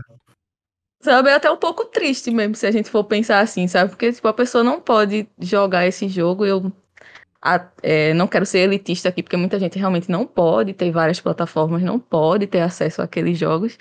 Então, eu não sei, será que isso é realmente saudável você se convencer que você não gosta? Eu sempre fico pensando muito nisso, sabe? Você vê um trailer de um jogo, aí você fica, nossa, eu tenho que detestar esse jogo, detesto. Você nem se abre, nem se dá o trabalho de, poxa, deixa eu ver o que tem aqui, sabe? Aí eu, eu sei lá, eu fico, eu fico nesse conflito, sabe? No que eu, eu, eu tenho a convicção que a galera pensa assim, sabe? Não pode, não pode jogar esse jogo, então ele, ele se convence a não gostar. E outra, e... não precisa nem. É, é, desculpa, Gi, mas é rapidinho. Não, você Nada, não precisa nem é, é, não, você não precisa ficar reconhecendo, falando, nossa, deve ser tão legal, mas que pena que eu não posso Não jogar. precisa também dar, dar essa, Exa- essa visualizada. Gente, ó, de verdade, eu, eu, eu apenas encaro ignore, como, entendeu? como muito bizarro, muito bizarro esse comportamento, justamente o Flash, o Flash, quem já passou ali dos 25, 30 anos, é, justamente pela minha história com videogame. Eu sempre fui um cara de ter um videogame só. Esse negócio de ter mais de uma plataforma pra mim é novidade. Até o PlayStation 3, eu só tinha um videogame. E eu sempre olhei, na realidade, os outros com vontade de jogar os outros jogos. Então, Exatamente. quando, quando eu tinha o Mega Drive, não tinha, pelo menos perto da minha casa para alugar, não tinha o International Superstar Soccer. E era o que eu jogava com meus amigos. Então eu era maluco para ter um Super NES para jogar aquilo. Só para jogar o jogo de futebol. Quando eu tive o Nintendo 64, que eu sempre zoo aqui, eu queria jogar Resident Evil. Demorou um tempão pra sair o Resident Evil 2 pro, pro Nintendo Enquanto 64. eu no PlayStation eu, eu não 1 ficava PC. olhando, eu não ficava olhando assim, falando, nossa, mas que merda, hein? Que merda. Se, se você falasse assim, você quer um. Eu, eu tava com o Nintendo, você falasse, você quer um PlayStation? Me dá, manda aí, como não? né? Exato. E eu tinha, eu também tinha esse, esse problema financeiro, assim, eu não podia chegar pro, pra, lógico, eu era uma criança, né, não tinha sustento próprio, mas eu não, não, não tinha o menor cabimento eu chegar pro meu pai pra minha mãe e falar assim, ah, me dá mais um videogame, me dá mais uma plataforma. Já era difícil convencer pra ganhar um jogo, né, então imagina a plataforma em si. O, o PC. Eu nunca, eu nunca olhei assim, eu, eu, eu olho, de verdade, assim, eu acho extremamente bizarro. Eu não consigo entender, velho, de verdade. E eu não comparo com torcida de futebol, porque torcida de futebol é paixão. É, é, você torce de graça, né? Se você quiser torcer do sofá da sua casa a sua vida inteira, você torce, o famoso torcedor de sofá, tudo bem, tem lá o seu, as suas críticas. Mas a- a- agora. Cara, videogame é uma marca, cara. Você tá brigando, sabe? É, é- é- é tipo você, o Flash começar a discutir aqui por causa da TV LG ou Samsung. O pior é que tem gente que discute, hein? Tem gente sabe? que Eu- eu- discute eu também. encaro. Você que tá brigando por isso. Mas eu- é paixão também, viu, PC? Cara, Acho mas que é mais isso ou que- menos, que- é mais paixão pelos jogos, assim, eu, eu não consigo me apaixonar por, por uma plataforma de streaming, cara. Eu- eu- por exemplo, a gente falou, falou, falou do Game Pass, durante muitos anos o Game Pass, durante muitos anos não, durante alguns anos o Game Pass nadou sozinho, né, e eu jogava bastante por causa do Game Pass. Pô, a Sony pôs a, a PS Plus, eu tenho os dois aqui, eu tô jogando até mais o PlayStation, entendeu? Eu- eu, tipo, eu tenho zero crise com esse tipo de coisa. Né? Para mim, qu- quando eu vejo. Quando é em tom de zoeira, quando é em tom de piada, eu levo muito de boa, cara. Eu levo muito de boa, eu dou risada, geralmente eu dou risada. Não, não- Até as marcas fazem entre elas, né? Então, é, é, seja como uma piada com fundo de marketing, ou seja só pela piada em si. Teve aquele caso do. Quando iam lançar o Xbox One, é, é, que ia ter que ter aquela autenticação online, né? E aí a- fizeram aquela piadinha lá, como que você empresta um jogo pro seu amigo no PlayStation, né? Agora, mais recente, a, a Sony fez um, um- showcase, um PlayStation showcase que mostrou muito jogo de, de multiplataforma. O Xbox foi lá e postou. Em breve no Xbox ele postou todos os jogos que apareceram ali, né? quase todos. Cara, é, é uma piadinha até entre as empresas, né? A Coca-Cola e a Pepsi cansaram de fazer isso. Agora os caras ficam brigando, velho. Os caras ficam brigando, sabe? É, é- é um comportamento assim. A Gi falou de reforço positivo, é um comportamento meio, cara, tribal, sabe? É uma coisa de pertencimento e ainda fica. Ficam uns influencers, algumas, algumas pessoas que, que falam só de uma marca, que beleza, eu, eu acho que você pode trabalhar um nicho só, você é completamente legítimo, né? Só que o cara fica forçando isso e fica falando mal das outras marcas em vez de falar da dele. É muito fácil você perceber quem é criador de conteúdo que faz flame, né? E ele fica falando das outras marcas, né? Porque dá audiência e a audiência rende dinheiro e aí a galera fica com, sabe, compartilhando uns negócios completamente bizarros. Eu, eu olha, é, é, eu, eu nesse sentido, hum, eu sempre olhei as outras plataformas quando eu não tinha e tinha um jogo bom, eu nunca fiquei diminuindo o jogo, nem quando eu era criança, cara. Eu, eu vejo o cara barbado com 30 anos, o cara fica fazendo uns negócios dele, meu amigo. É igual o meme que o Lucena faz sempre do Rise lá. né? Inclusive, o último foi engraçado que tinha posts na Espanha, Coreia, China, é, Argentina, Nepal. Ele tá cruzando o mundo já. Né? Os caras. Mas, e tipo, ainda sobre isso que você falou de você não gostar de um jogo. Por, você, tipo, não precisa sair espalhando pro mundo. Eita, eu não gosto de. Sei lá, eu não gosto de, desse jogo aqui. Eu não gostei desse jogo. Você não. Pre, necessariamente você não precisa estar tá, tá espalhando essa informação. Tipo, qual o sentido, assim, de você dizer, nossa, esse jogo é um lixo, tem isso aqui, esse erro. Se você não vai jogar, se você não tem essa plataforma, sabe? Então, tipo, é um negócio que eu não também. vejo muito sentido no, no que acontece. Não, e, e até, às vezes, eu jogo um jogo e se não for um jogo que eu tô para fazer review daquele jogo, se eu, né, eu joguei e não gostei do jogo, só, só não gostei mesmo, eu normalmente não vou chegar e postar, pô, achei esse jogo uma merda. Tá o jogo aqui, principalmente quando é um jogo que a galera, porque eu vejo muita gente gostando, né? Eu vejo, pô, muita gente gostou desse jogo aqui. Né? Até como, por exemplo, do que eu falei agora do, do Zero Tears of the Kingdom, que eu parei de, de jogar mais por uma coisa minha, mas eu não cheguei lá no Twitter e vi, poxa, parei de jogar Zelda Tears of the Kingdom. Que jogo chato, hein? Que saco esse mundo aberto, mas, que mas, chatice. Lucena, se você colocar a sua opinião, tudo certinho, você jogou, você testou e tudo mais, eu acho super tranquilo. Sim, não, sim. não, ofende ninguém. Não, mas tem gente que, tipo, não joga o jogo. Não, é, o, o que eu falo é, o que eu falo é mais assim. plataforma e faz, nossa, só que merda esse jogo, sabe? O que, eu acho, o que eu acho sem sentido também é quem vai jogar e critica de graça, sabe? Critica gratuitamente, que tem essa galera que faz isso, né? Eu vejo muito essa galera que faz isso. Que pega, como por exemplo, eu dei o exemplo agora do, do Zelda, de ter feito isso só de graça. Ter pego e ter visto, pô, sei que vai engajar, sei que a galera gosta quando o cara fala essas, essas merdazinhas desse bait. Vou jogar isso aqui, pô, vou ter like pra caramba, não sei o que. Que é o que a galera faz hoje em dia. Eu acho que esse lance da guerra dos consoles, no geral, é, é uma cultura americana, principalmente que veio exportada para o Brasil nos anos 2000, ali, principalmente na, naquela virada ali para o PS3 360, que antes a gente não tinha isso forte aqui no Brasil. É uma cultura americana já há muito tempo, porque as marcas lá sempre trabalharam dessa forma. É tipo Adidas contra Nike, é Pepsi e Coca-Cola, né? É, é, sempre foi essa coisa. Como até você falou de tribalismo, né? Tem até um nome para isso no marketing que é marketing de guerrilha. E começaram a se usar esse marketing de guerrilha aqui também no Brasil.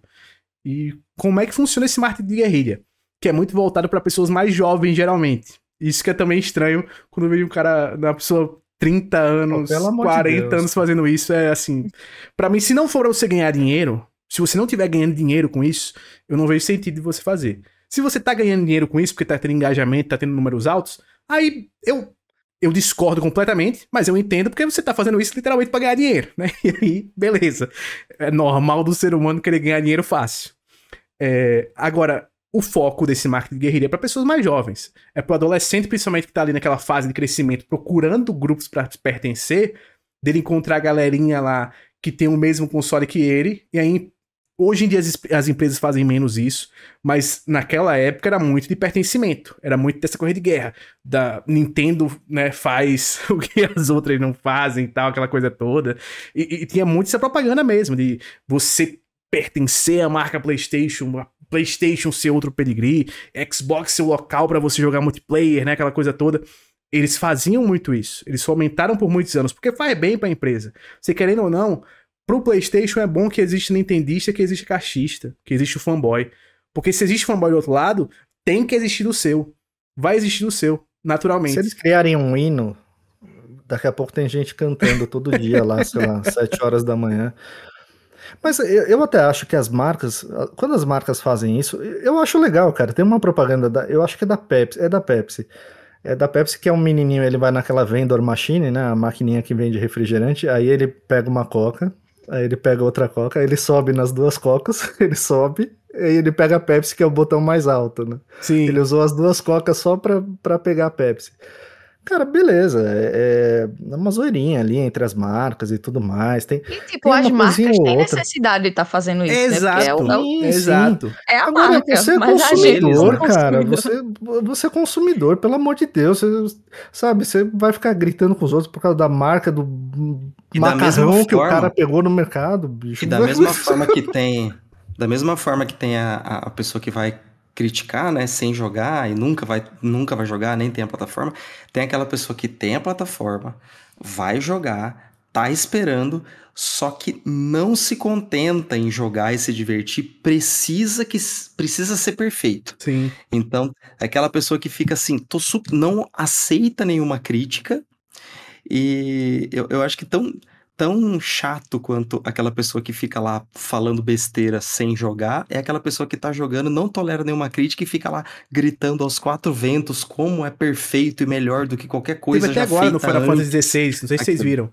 Que, não, não vi nem quem foi o perfil que fez isso, mas eu vi tava a galera compartilhando e alguém que tava falando: ah, se você não gostou da história de Final Fantasy XVI é porque você não sabe de roteiro. Se você isso, não gostou de combate é porque você não é, sabe de combate. Pô, exatamente. Pelo amor de Deus. Isso daí se resume para mim. Acho que se você faz isso, é, Primeiro, eu, eu acho normal você ter uma, uma plataforma que você tenha mais afinidade. Inclusive, quem, quem força muito para não ter afinidade com nada, para me parece artificial, inclusive. Sabe? Eu tenho, eu tenho uma percepção de artificialidade, assim, quando a pessoa se força muito a não ter uma plataforma. É tipo o jornalista que, que disse que não tem time de futebol, né? É aquele isso, jornalista isso, que é, é neutrão demais, tipo assim, ah, não, não tem time. Mas assim, não, time vai. de futebol, eu não misturo com isso, logo. cara. Time de futebol é muito mais paixão. Cara. Agora sim, quando, não, não existe o cara você... que você, o, o, o Luciano não consegue torcer pro Fluminense e para outro time do Rio. Entendeu? Ele pode, sei lá. Mas o pior, PC, simpatia é pelo é que Grêmio, na, na, cabeça, mas... na cabeça dessa galera do console war, é meio assim também. O cara não consegue nem. É tipo como o torcedor do, do Corinthians, que tem aquela zoeira que o cara não. Até que o gramado ser verde é, é complicado, que os caras queriam que o gramado fosse preto, pra não ser verde, que não pode usar chuteira verde nessas paradas. Tem uns caras que é meio assim, tipo, ah, o cara que é sionista e, tipo, se chegar um jogo com capa verde, o cara já fica. Uh, não sei é maluquice. É maluquice. Os caras levam realmente pra esse lado da paixão pela marca. Outra, hoje em dia, time, time é marca, pô. Time Sim, é marca. Mas é racional sentido... da mesma forma, assim. Porque, tipo, o futebol a gente ama, mas eu não consigo explicar por quê. Tipo, eu tenho relação com meu pai e tudo mais, família, mas, tipo, é um negócio irracional. É. Eu não consigo explicar você para você gostar do forte. Vai estar em você de algum jeito. Não, então, mas forma. exatamente, é um negócio muito 100% paixão, né? Não, o Agora, futebol é feito pra isso. Mas é, o futebol é feito pra isso. Você sim. amar um console. Hum, mais ou menos. Assim, eu, eu fui passando, por exemplo, eu fui passando por fases que eu, eu tive. Todos os que eu, os que eu tive eu gostava bastante, mas eu sempre olhava assim, a grama do vizinho sempre sempre era legalzinha também. Eu sempre ah, tinha. Mas é. vê, eu vou dar um exemplo bom agora de futebol, porque tipo, tem ações muito boas em times. Por exemplo, o Vasco faz ações muito boas contra racismo, contra não sei o que. Tem gente que não consegue reconhecer isso porque é um outro time, sabe? Tem muito clubismo envolvido. Sim. Eu consigo é... reconhecer, mesmo não gostando do Vasco, por exemplo, eu consigo reconhecer. Mas, tipo, tem muito isso da irracionalidade, sabe? Você tem, tem suas questões pessoais ou suas questões humanitárias mesmo, mas não consegue separar que um time tá fazendo uma ação legal, um outro time, um rival seu, sabe? Mas aí que tá, G, até quem, quem é mais racional, por exemplo, eu sou Santista. Se você falar que o Santos tá com um time ruim, eu vou falar, é verdade, ué.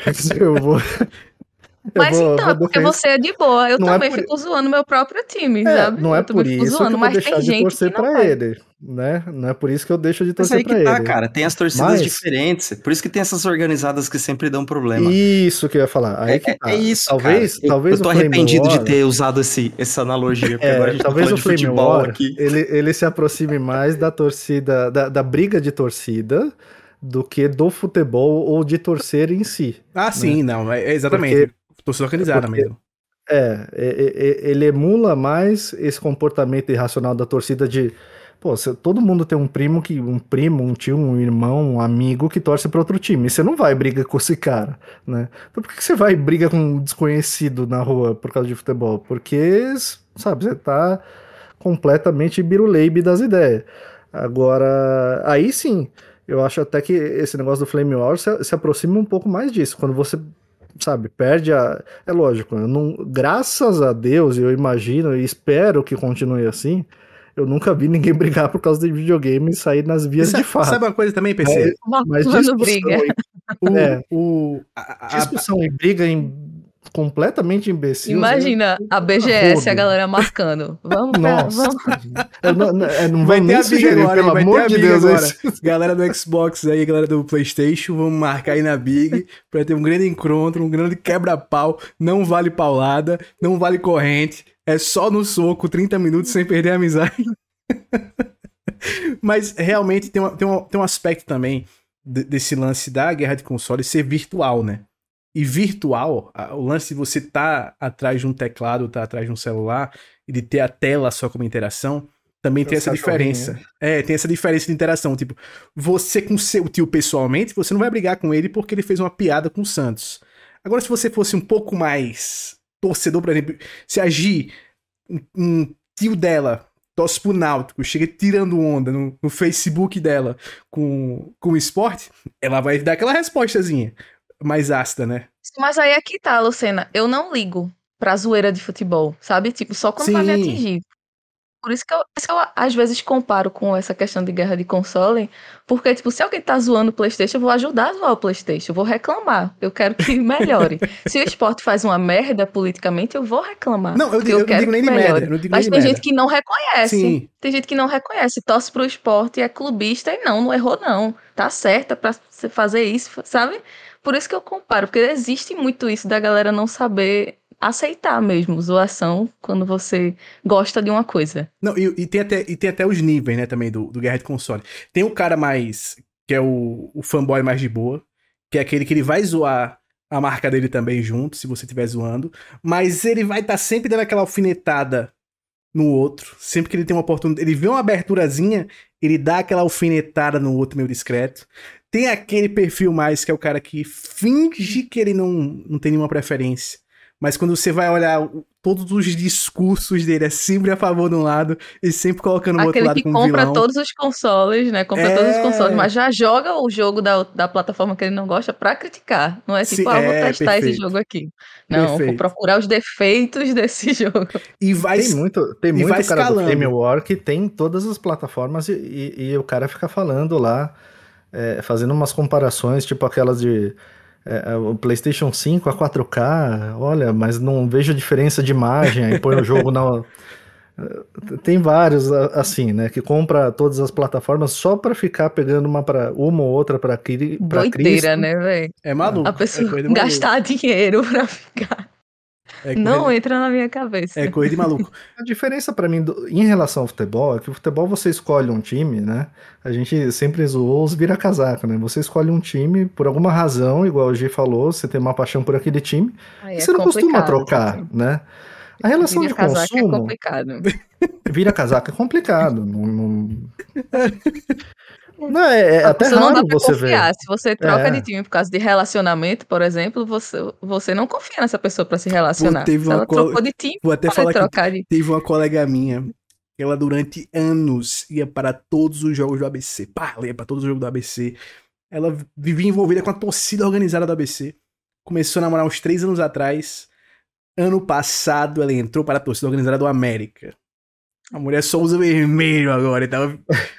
A mulher gosta da organizada? Não Porque faça, ela é. foi pras duas. Ela é viciada na organizada, não tem jeito. E, pô, organizada aqui é meio problemática. Não sei como é que é por aí, mas aqui é problemática num nível maior, porque cara organizada tem uma associação com um- uma equipe diferente do crime organizado da, da capital. Então. É meio perigoso Meu você tá Deus. transitando. Mas entre é, organizadas brigam entre eles mesmos, por exemplo, a torcida do ABC briga por causa da região da organizada, tipo, a Entre eles, organizada eles não do, brigam. do Eles- Nordeste, do, no- como é que digam, leste e oeste, sei lá. Eles não brigam por quê? Porque, por exemplo, o do ABC é de uma facção criminosa. A organizada do ABC, a gangue, ela pertence a uma das facções criminosas do Meu Deus RN. do céu. A máfia, que é do América, pertence a outra facção criminosa. Então, eles não. Eles brigam sem a ver com Já, futebol. como eles chamam, já colam, já, já, já juntou os que, o que colam na torcida de lá Isso. e os que colam na outra torcida. Isso, já tá isso. mais organizado aí. É, tá organizado. Essa é realmente organizada. é organizada Sabe o de que verdade. acontece? Sabe o que acontece aqui? Tem briga entre bairros. Isso era mais antigamente. Hoje em dia eu não, não vejo tanto, não. Mas, tipo, tinha muito briga de bairro. Sendo que tinha a torcida organizada do esporte, por exemplo. E eles brigavam entre si, porque aquele bairro não colava com aquele outro bairro, mas eles eram da mesma torcida. O pior que isso na guerra dos consoles É É tipo a? Rússia. É tipo a Rússia. né? É, com o nosso querido Wagner, né? Que a gente falou no começo do episódio. Mas em guerra de console eu vejo isso acontecendo hoje em dia também, né? É, até, eu até falei outro, outro dia, outro dia, algumas semanas atrás, que eu tinha visto que tem uma galera mais hardcore, por exemplo, do lado do Xbox, que chama um- uns de sujinho, outros de limpinho, né? Aí fica nessa guerra do limpinho com sujinho, que são os dois Mas termos aí assim, tá. Eles, O limpinho é o sempre- que critica, o que vê alguns defeitos e critica, né? É, o limpinho é o ruim, nunca vi isso, limpinho ser ruim, pô. Mas eles sempre vão tentar segregar, né? Sempre vão tentar apontar, sei lá, de alguma maneira eles são certos, eles são, Sim. vamos dizer, aqueles eles merecem ser ouvidos, né? Os grandes oráculos do, do mundo gamer, sei lá eu, alguma coisa assim. E, e os outros estão errados. Ou são limpinho, ou são sujinho, ou são. Aí da PlayStation, sabe o que é que tem? lá, o isentão, é o isentão. Do PlayStation é o isentão, cara. É o isentão. E da Nintendo também teve o rolou agora dos que. do falso nintendista que aparece de tempos em tempos um falso nintendista aí se cara. fingindo de nintendista. Caramba, essa, essa eu achei mais pesada. Mas é isso que eu tô Porque falando. Parece um negócio de De religião, religião, sabe? é bizarro. né? Futebol. Então, gente, futebol, você geralmente você escolhe um Porra, time. futebol. Geralmente você escolhe um time e fica naquele time, cara. Quando você é consumidor, sabe? é- é- é, eu, eu tive Mega Drive, eu tive Nintendo 64, depois eu, eu fiquei no PlayStation, PlayStation 2, 3, 4, PSP. Aí depois fui pro Xbox. A, a Gi, por exemplo, ela, ela teve uma história longa com o PlayStation, passou a usar o, o Game Pass, elogiou o Game Pass aqui várias vezes. Então eu, eu acho que o consumidor ele tem zero obrigação de qualquer coisa, meu amigo. Você pode estar amando de paixão, sabe? Tatuar o PlayStation 5. Eu, eu não faria isso. Não Mas, faça isso. mas sei lá, você pode adorar. Jim você Ryan pode nas costas. é, mestre Jim Ryan. Você pode adorar uma plataforma, você tem uma história com ela e tudo mais, e tem a sua preferência, né? Mas não é um time de futebol, não é uma paixão, não é uma coisa que você deve algum tipo de é, é, compromisso eterno, alguma coisa assim, entendeu? E, e você, como consumidor, se você achar que, que deve mudar ou que deve colocar mais uma plataforma, meu amigo, só vai, não fica ouvindo esses caras de, de, de Flame War, pelo amor de Deus. É um prazo de vida muito grande, cara. O nosso amigo Flash, ele, inclusive, tem muito a falar sobre esse lance do, do futebol, né, Flash? Tem muito a comentar aí. Puta arrependimento, cara, de ter falado sobre, sobre isso. O exemplo. É, exemplo ruim que eu usei. Mas eu achei que faz sentido, faz. Tem, tem, não tem um, um equivalente direto, sabe? A gente precisa comparar com coisas que estão mais próximas da gente. Sim. É tipo uma coisa religião, uma coisa meio futebol, sei lá. Religião. É, eu sei que a, sei que a galera é, briga por besteira. Essa é a real. É briga por plástico, é briga pela obrigação de consumir algo de uma única marca. É um negócio bizarro. Eu vou brigar para que eu tenha restrições de consumo, né? Eu vou brigar para consumir menos, eu vou brigar para jogar Mas menos. Mas sa- sabe o que é foda? Que, que uma coisa que me incomoda bastante é que qualquer crítica, qualquer crítica, ela, ela pode. Como tem esse negócio do Flame War e tem muita gente que fica estimulando isso, qualquer crítica pode virar um, um- um pandemônio na- na, Exatamente. sabe? Então, por exemplo, ah, eu tava jogando Hi-Fi Rush, aí eu falei, pô, não tô curtindo, não é um jogo pra mim, aí eu fui lá, postei, esse foi de boa. Pô, eu fui postar do 120 F... Ah. vira meu amigo, vira um negócio, cara. Posta, posta, que tu, posta que tu jogou Final Fantasy a demo, sem, sem nem tu ter jogado. Posta só que tu não jogou e não gostou pra tu ver o que vai acontecer no teu Twitter. É, entendeu? Aí eu- Sabem, eu não critiquei, eu não fiz um, um, um post, só um, sobre aquela questão dos 30 FPS no Starfield. E, mas eu já tinha criticado todos os outros jogos que foram lançados assim, porque eu acho essencial ter as opções. Enfim, né? Isso é coisa para outro tema. Só que a turma tá me marcando o tempo inteiro. E aí, você não vai comentar sobre Final Fantasy, não? Gente, eu nem joguei o jogo ainda, calma. eu vou comentar sobre a performance, tá? Mas eu ainda não, te... eu ainda não joguei direito. Mas tá a galera me marcando real, assim. E isso, você vai passar pano pra essa, pra essa performance aí do Final Fantasy? Mas como Muito se você louco, fosse obrigada também a absolutamente todos os eu, jogos E agora eu vou ter que comentar a todos, né? A G virou o Digital Foundry agora. A G virou o Digital Foundry. Vai ter que comentar a performance de todo jogo que sair. Digital G. Digital G. Doideira, velho. Sabe a loucura também? É, é, quando saiu Final Fantasy, o, o Jimmy Parker ele deu 88, né? Na análise dele, ele elogia pra caramba o jogo, elogia pra caramba. Disse que não gostou muito da parte final da história e das sidequests, né? São duas críticas que eles fazem. E ele, todo momento no Twitter, ele posta, pô, como eu queria poder explorar mais esse jogo. O cara zerou o jogo duas vezes, tá terminando pela terceira vez o jogo, com quase 200 horas. Aí teve uma galera dizendo, pô, a gente já percebeu que você deu o jogo, precisa ficar repetindo, não. A gente já viu que você não gostou do jogo. Cara, a gente já viu, não precisa ficar repetindo. Aí teve um maluco que botou o print de uma tela que a Square Enix postou, que é uma foto do Clive e as notas que o jogo recebeu, né? Aí o cara botou, a gente já percebeu que você não gostou, cara. Não precisa ficar repetindo. Tá vendo aqui? A galera adorou o jogo. E tava lá a review dele destacada nesse print da Square, nessa foto. Ele, pô, é incrível, os caras não, é não foda, tem jeito, cara. não tem jeito. Ai, meu Deus, mas. Enfim, gente, guerra de, de, de consoles é isso, os guerreiros dos, dos, do plástico estão por aí, os dementadores da vida real estão por aí. Cuidado com eles. E o Flash, o Flash tem razão, assim, eles se comportam. A parte mais irracional que envolve o futebol, que é a parte de, de briga e de torcida maluca, lembra um pouco mesmo. Agora, Agora... uma pergunta, PC. Você contrataria Fernando Diniz para dirigir a divisão Xbox no lugar de Phil Spencer? Contrataria, contrataria. Precisa melhorar o, o passe. Botaria no dinizismo para Precisa melhorar o meio No lugar do Jim Ryan. e Guardiola na Nintendo, o que, é que você acha disso? pois é, pois é. Cara, eu, eu transito numa boa entre, entre todas, assim, e eu sou bem suave em relação a isso. Uma história maior. Né? Uma história maior é com PlayStation. Se, se você perguntasse assim, ah, se você tivesse que escolher um, né? Eu tive o PlayStation 2, o PlayStation 3, o PlayStation 4, o PlayStation 5. Provavelmente, tanto que foi ele que eu comprei antes, né? Mas se a, se a se, a, se, o Xbox mandar um streak lá, um, uma sequência de jogos que, que me interessa, eu vou jogar mais Xbox. Se a Sony mandar. Eu, eu adorei esse PC. Se eu, se eu tiver que escolher um, tipo, o Xbox mandar, escolha ele ou eu. Aí você ia escolher ele, né? O PlayStation. Não, não, se mandar uma sequência.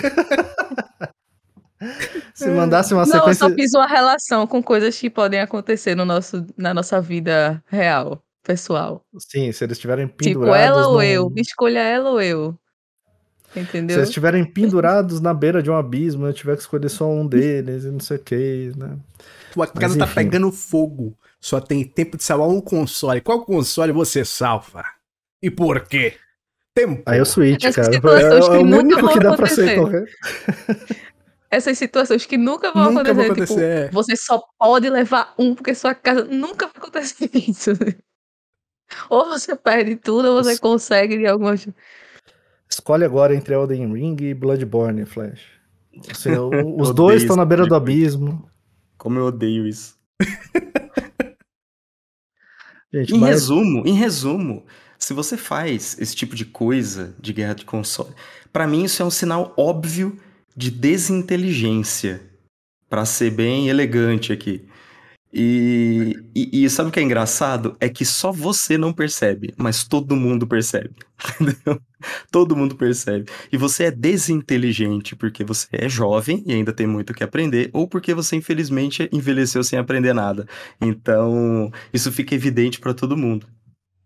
Perfeito, perfeito. Perfeito. Tá passando é. vergonha, está perdendo oportunidade de aproveitar para, para de Faltando um amigo, um amigo para da vida real, assim, para avisar, né, que você tá passando vergonha. Às vezes é isso, a falta de, um, de, de, uma amizade. É, Ó, lembra disso, tá? A gente, todos nós somos consumidores, a gente não tá sendo pago por nenhuma marca, você é consumidor, tá tudo certo. Dá, dá para criticar, dá para elogiar quando merece, quando precisa. Dá para fazer um humorzinho sem ser Flame War também, dá, dá, dá E, e essa, semana, essa semana teve um, um, fator especial, né? Além do lançamento do Final Fantasy XVI, que teve esse lance também da autodefesa da comunidade PlayStation por causa do jogo, e teve aquela coisa da galera que tava atacando o Starfield realmente, que nem jogou, nem viu nada direito do Starfield, nem chegou a jogar o Final Fantasy. E aí teve. Já foi passar pano pro Final Fantasy. Não, mas o modo performance tá ali no, no combate, tá 60 FPS tal, não sei o quê. Porque tem que dar defesa, né? O cara tem que defender. E teve agora do lance do jogo em disco, né? Que tinha saído que o Starfield não ia estar tá em disco e tal. E já veio uma enxurrada de gente dizendo: não, mas esse é o futuro tem que mandar o código mesmo, disco, e se arranhar, não sei o que, isso é coisa do passado. Aí hoje a Bethesda disse, vai ter o disco. Aí os caras... Aí, muda aí a pessoa novo, já vai merda. precisar mudar seu argumento, né? É, é tipo uma galera deixa eu pagar esse conhece. tweet. Droga, passei um dia inteiro defendendo, e agora o que eu faço? Mas agora dá pra editar, pelo menos. Quem, quem comprou o selinho tem o. Nessas horas, a, Elon Musk lucra muito. A melhor, a melhor piadinha que eu vi disso foi um, amigo meu que tem o, o, Series S. Ele falou: finalmente eu vou poder comprar uma mídia física pro, pro Series S. É fogo. Vem só o código mesmo. Viria, né? Agora ele não pode mais. Agora ele vai é ter triste, que comprar digital. É triste, é triste. Gente, passando agora pro. Chega de. Chega, chega de Flame War. Chega passando... de mentiras! Oh, passando aí agora. Musical. Passando agora para o quadro predileto da Gi, momento perfeita leitura. Lembrando que você pode mandar sua história para a gente por e-mail, e-mail é podcast fora do controle gmail.com ou você pode na mandar na DM de qualquer um de nós ou na DM do nosso Twitter, na DM do nosso Instagram. É só mandar onde ficar mais fácil, manda aí pra gente. Se quiser sugerir algum assunto, algum tema, sem Flame War, por favor, manda pra gente também qualquer um desses canais, tá tudo certo. Se você já mandou, lembrando, a gente tá seguindo a ordem certinha, é, cronológica de, de que a gente recebeu as histórias, então a gente vai chegar na sua história. Fica tranquilo, já já ela entra no ar. E o o escolhido dessa vez, o, quem mandou a história pra gente foi o Michael e ele pediu para especificamente para o nosso mago ler a história. Então, Luciana, manda braba aí. Vamos embora. O Michael, que é um querido, está sempre nos acompanhando, ouvindo religiosamente nossos episódios. Um abraço para o Michael. E vamos para o que importa, que é a, a nossa história. O título da história é não julgarás o jogo pela capa. Pô, eu gostei desse é. título. Eu vou até aproximar mais o meu microfone para ler com a voz mais aveludada aqui. Vamos embora. Oi lá, galerinha do podcast. Venho com mais uma história para o podcast. Dessa vez, se possível, eu queria que o Lucena ou o PC lessem essa, já que o Flash leu a minha primeira e a G leu a segunda. Minha ideia é ter outra história mais na frente para que cada um leia uma. Cara, o homem é um gênio, tá? O homem é um Agora gênio. Você precisa mandar mais uma para mim. É, o homem é gênio, não tem jeito. Vamos embora. Minha história de hoje é parte relatos e parte uma reflexão sobre como nem tudo é o que parece ser e como não se deve julgar um livro, ou no caso, um jogo pela capa. Já, já sentiu a profundidade filosófica do que o homem irá tratar nesse, nessa história, né? Já se viu que as aparências enganam. Vamos lá. Não que eu já não soubesse que não deveria julgar dessa forma. Mas às vezes você vê por cima e tem uma ideia do que tal jogo pode ser, se parecer, baseado em experiências passadas. E às vezes passa batido no que pode acabar se tornando um jogo que você gosta muito. Quem sabe até um de seus jogos preferidos, e foi o que aconteceu comigo. Tudo começou no dia 2 de março de 2021, quando o tal jogo entrou na PlayStation Plus no mesmo mês em que Final Fantasy VII Remake, Remnant from the Ashes e Fairpoint também vieram. Gostaria do meu inglês? Mudei bem no inglês, hein? Por, por, por mais que eu não tenha jogado nenhum dos três, acabaram ofuscando outro jogo, que após ver a capa e a página assim por cima, me pareceu muito um jogo de construção, que é um gênero que normalmente eu tenho zero interesse. Pô, eu tô contigo. Eu entendo, Mike. Né, tô contigo. quando quando o jogo. Quando, tem três aspectos de jogos que, que me afastam. Quando o jogo parece ser um jogo de tiro multiplayer competitivo. Quando o jogo parece ser um jogo de construção. E quando o jogo parece ser um jogo de fazendinha e ele não se chama Stardew Valley. Então, esses e três. Quando é chibi. Hum, esse, é, aí tu trouxe o maior aspecto de todos. Mas pior que, pior que às vezes os caras erram até naquela thumb, né, das lojas. Cara, se é um indie, se é um jogo desconhecido, tem que caprichar naquela thumb. Não Sabe pode qual eu lembro, uma thumb, PC? Uma thumb ruim. Lembra que tu falou do. Eu acho que foi Road 96, não foi que tu falou? Que tu jogou? a- eu acho que foi a Foi, vo- fui eu que joguei e você falou, né? Que ele parece um jogo Foi, pô, eu, eu vi esse jogo. de Eu 30 sempre- minutos, né? sei Isso. lá. Ele tem capa de jogo garapa. Ele tem capa de garapa, aquela capa que é muito simples, mal feita, com cor chamativa e tal. Eu olhava pra esse jogo e dizia: garapa. Garapa safada. Eu vou pegar esse jogo, jogar 5 minutos, vai aparecer uma platina aqui. Vou pegar esse negócio, não. Nunca vou jogar esse negócio. Aí jogou outra parada. O jogo já tem até continuação, acabou de sair o 2 aí, pô, bizarro. Tem um chibi que sempre me engana, Luciano. Tem qual? Eu sempre, eu sempre vejo. a- eu, eu não lembro agora o nome, mas eu, eu sempre vejo a thumb dele lá nas promoções, tudo. E o nome parece ser legal, Dragon qualquer coisa sei Hum, lá, eu acho que eu sei qual é assim. esse. Também me enganou algumas vezes já. E aí a hora que eu entro, eu falo, "Puta da puta, de novo. De novo, é isso. tem, tem uns dois assim na, na PlayStation Store. Tem, tem um, inclusive, que toda vida que eu entro no Keymailer pra ver jogos que posso pedir código pra fazer análise, tem um que eu entro lá, eu, caraca, que RPG legal essa capa e tal. Quando eu entro, Chibi.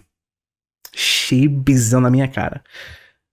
Façam menos jogos Chibi, por favor, tá? Menos Chibi. Eu tô nessa campanha aqui há alguns anos. Mas enfim. É, por mais que eu nem tenha nenhum. Ele falou que tinha zero interesse.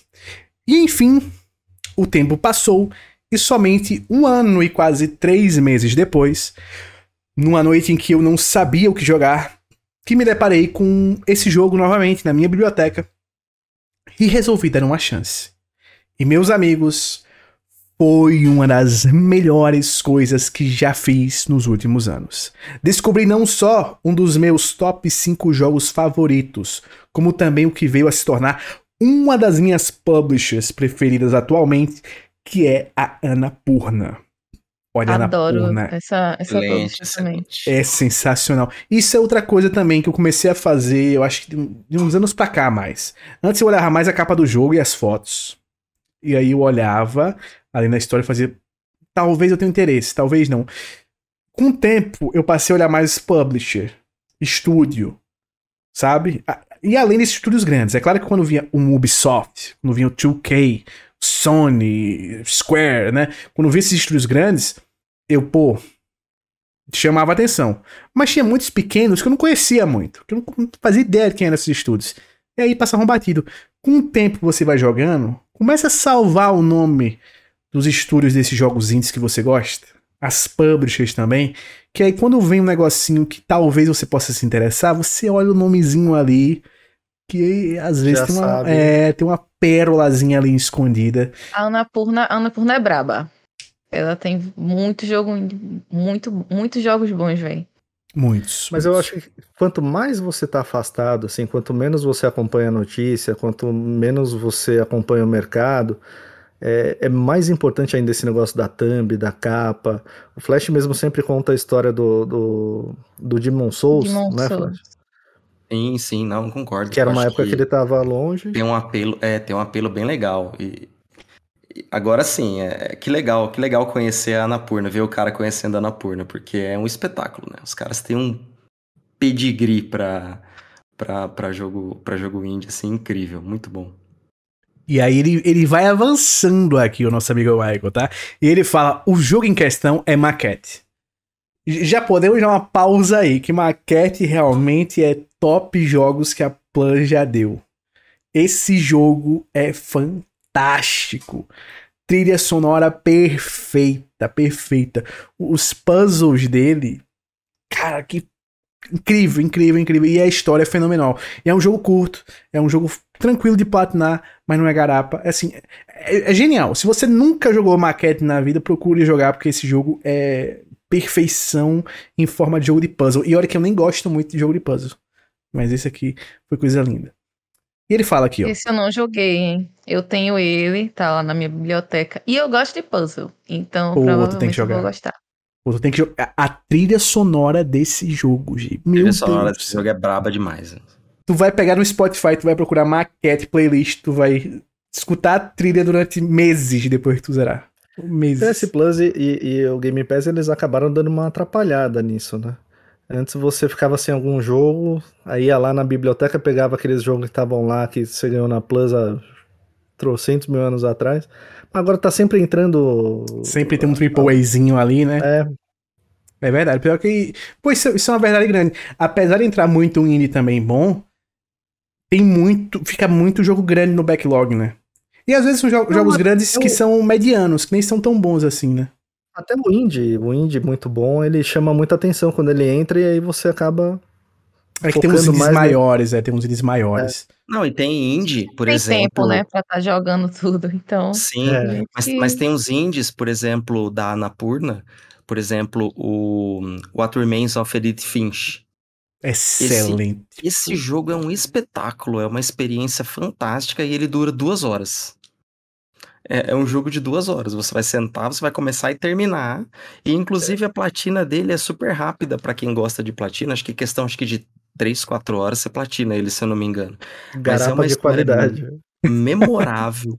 É, garapa de qualidade. É uma história memorável, é muito, muito legal mesmo. Tem uma variação de gameplay muito curiosa, muito, muito divertido. Tem uma história legal e é uma experiência de duas horas. É muito bom. Pra quem gosta daquela vibe meio desventuras em série ali, daquelas coisas meio. meio bem- é estranhonas. bem essa pegada. né? Aquelas histórias meio estranhas assim. Mas não é aquela coisa estranha Lovecraft, não é aquela coisa estranha terror, é aquele estranho com humor. O Life Remains of Edith Finch é, é perfeito, perfeito. Mas vamos continuar a história do nosso amigo Michael. Ele fala aqui: um jogo excelente, trilha sonora maravilhosa, uma das histórias que mais me tocou no mundo dos jogos, e uma narrativa com progressão através de puzzles e símbolos com referências sutis à própria história à medida que vão se passando as fases. Também é um jogo com uma mecânica única, em que você manipula o próprio mapa do jogo enquanto está dentro dele, podendo acessar sua versão de tamanho real, macro ou micro numa forma recursiva meio Inception. E é isso. Além de recomendar demais que joguem esse jogo, fica o lembrete para dar uma chance àquele jogo que tá na sua biblioteca que você passou batido por achar que sabia exatamente do que se tratava, sem ver o suficiente para ter certeza. História sensacional do nosso amigo Michael tá aqui, ó. E viu? Ele deixou aqui o, o, o Twitter dele, o arroba Michael, underline A, underline F, underline M. Então sigam lá, homem brabíssimo. Aliás, o Michael é o cara que faz a resenha de todos os nossos Todos. episódios. Exato. E as melhores isso. resenhas. Todo episódio tem resenha do Michael ali no nosso, no nosso, no nosso perfil do Twitter. Obrigado, viu, cara? A gente adora é as resenhas que você faz. E obrigado por mandar uma história. Estou esperando a quarta história, que é a história que o nosso PC vai ler aí pra gente fechar e você zerar o fora do né? controle. Isso vale um troféu. Vale, vale. Todos os. Vale, integrantes pô. leram sua história. Vai platinar, vai platinar. Inclusive, eu dou a ideia pra você fazer uma Essa da quinta- resenha é bem, é bem verdade, cara. Quando a gente solta o episódio, eu, eu fico lá esperando. Pô, o Michael ainda não, não ouviu.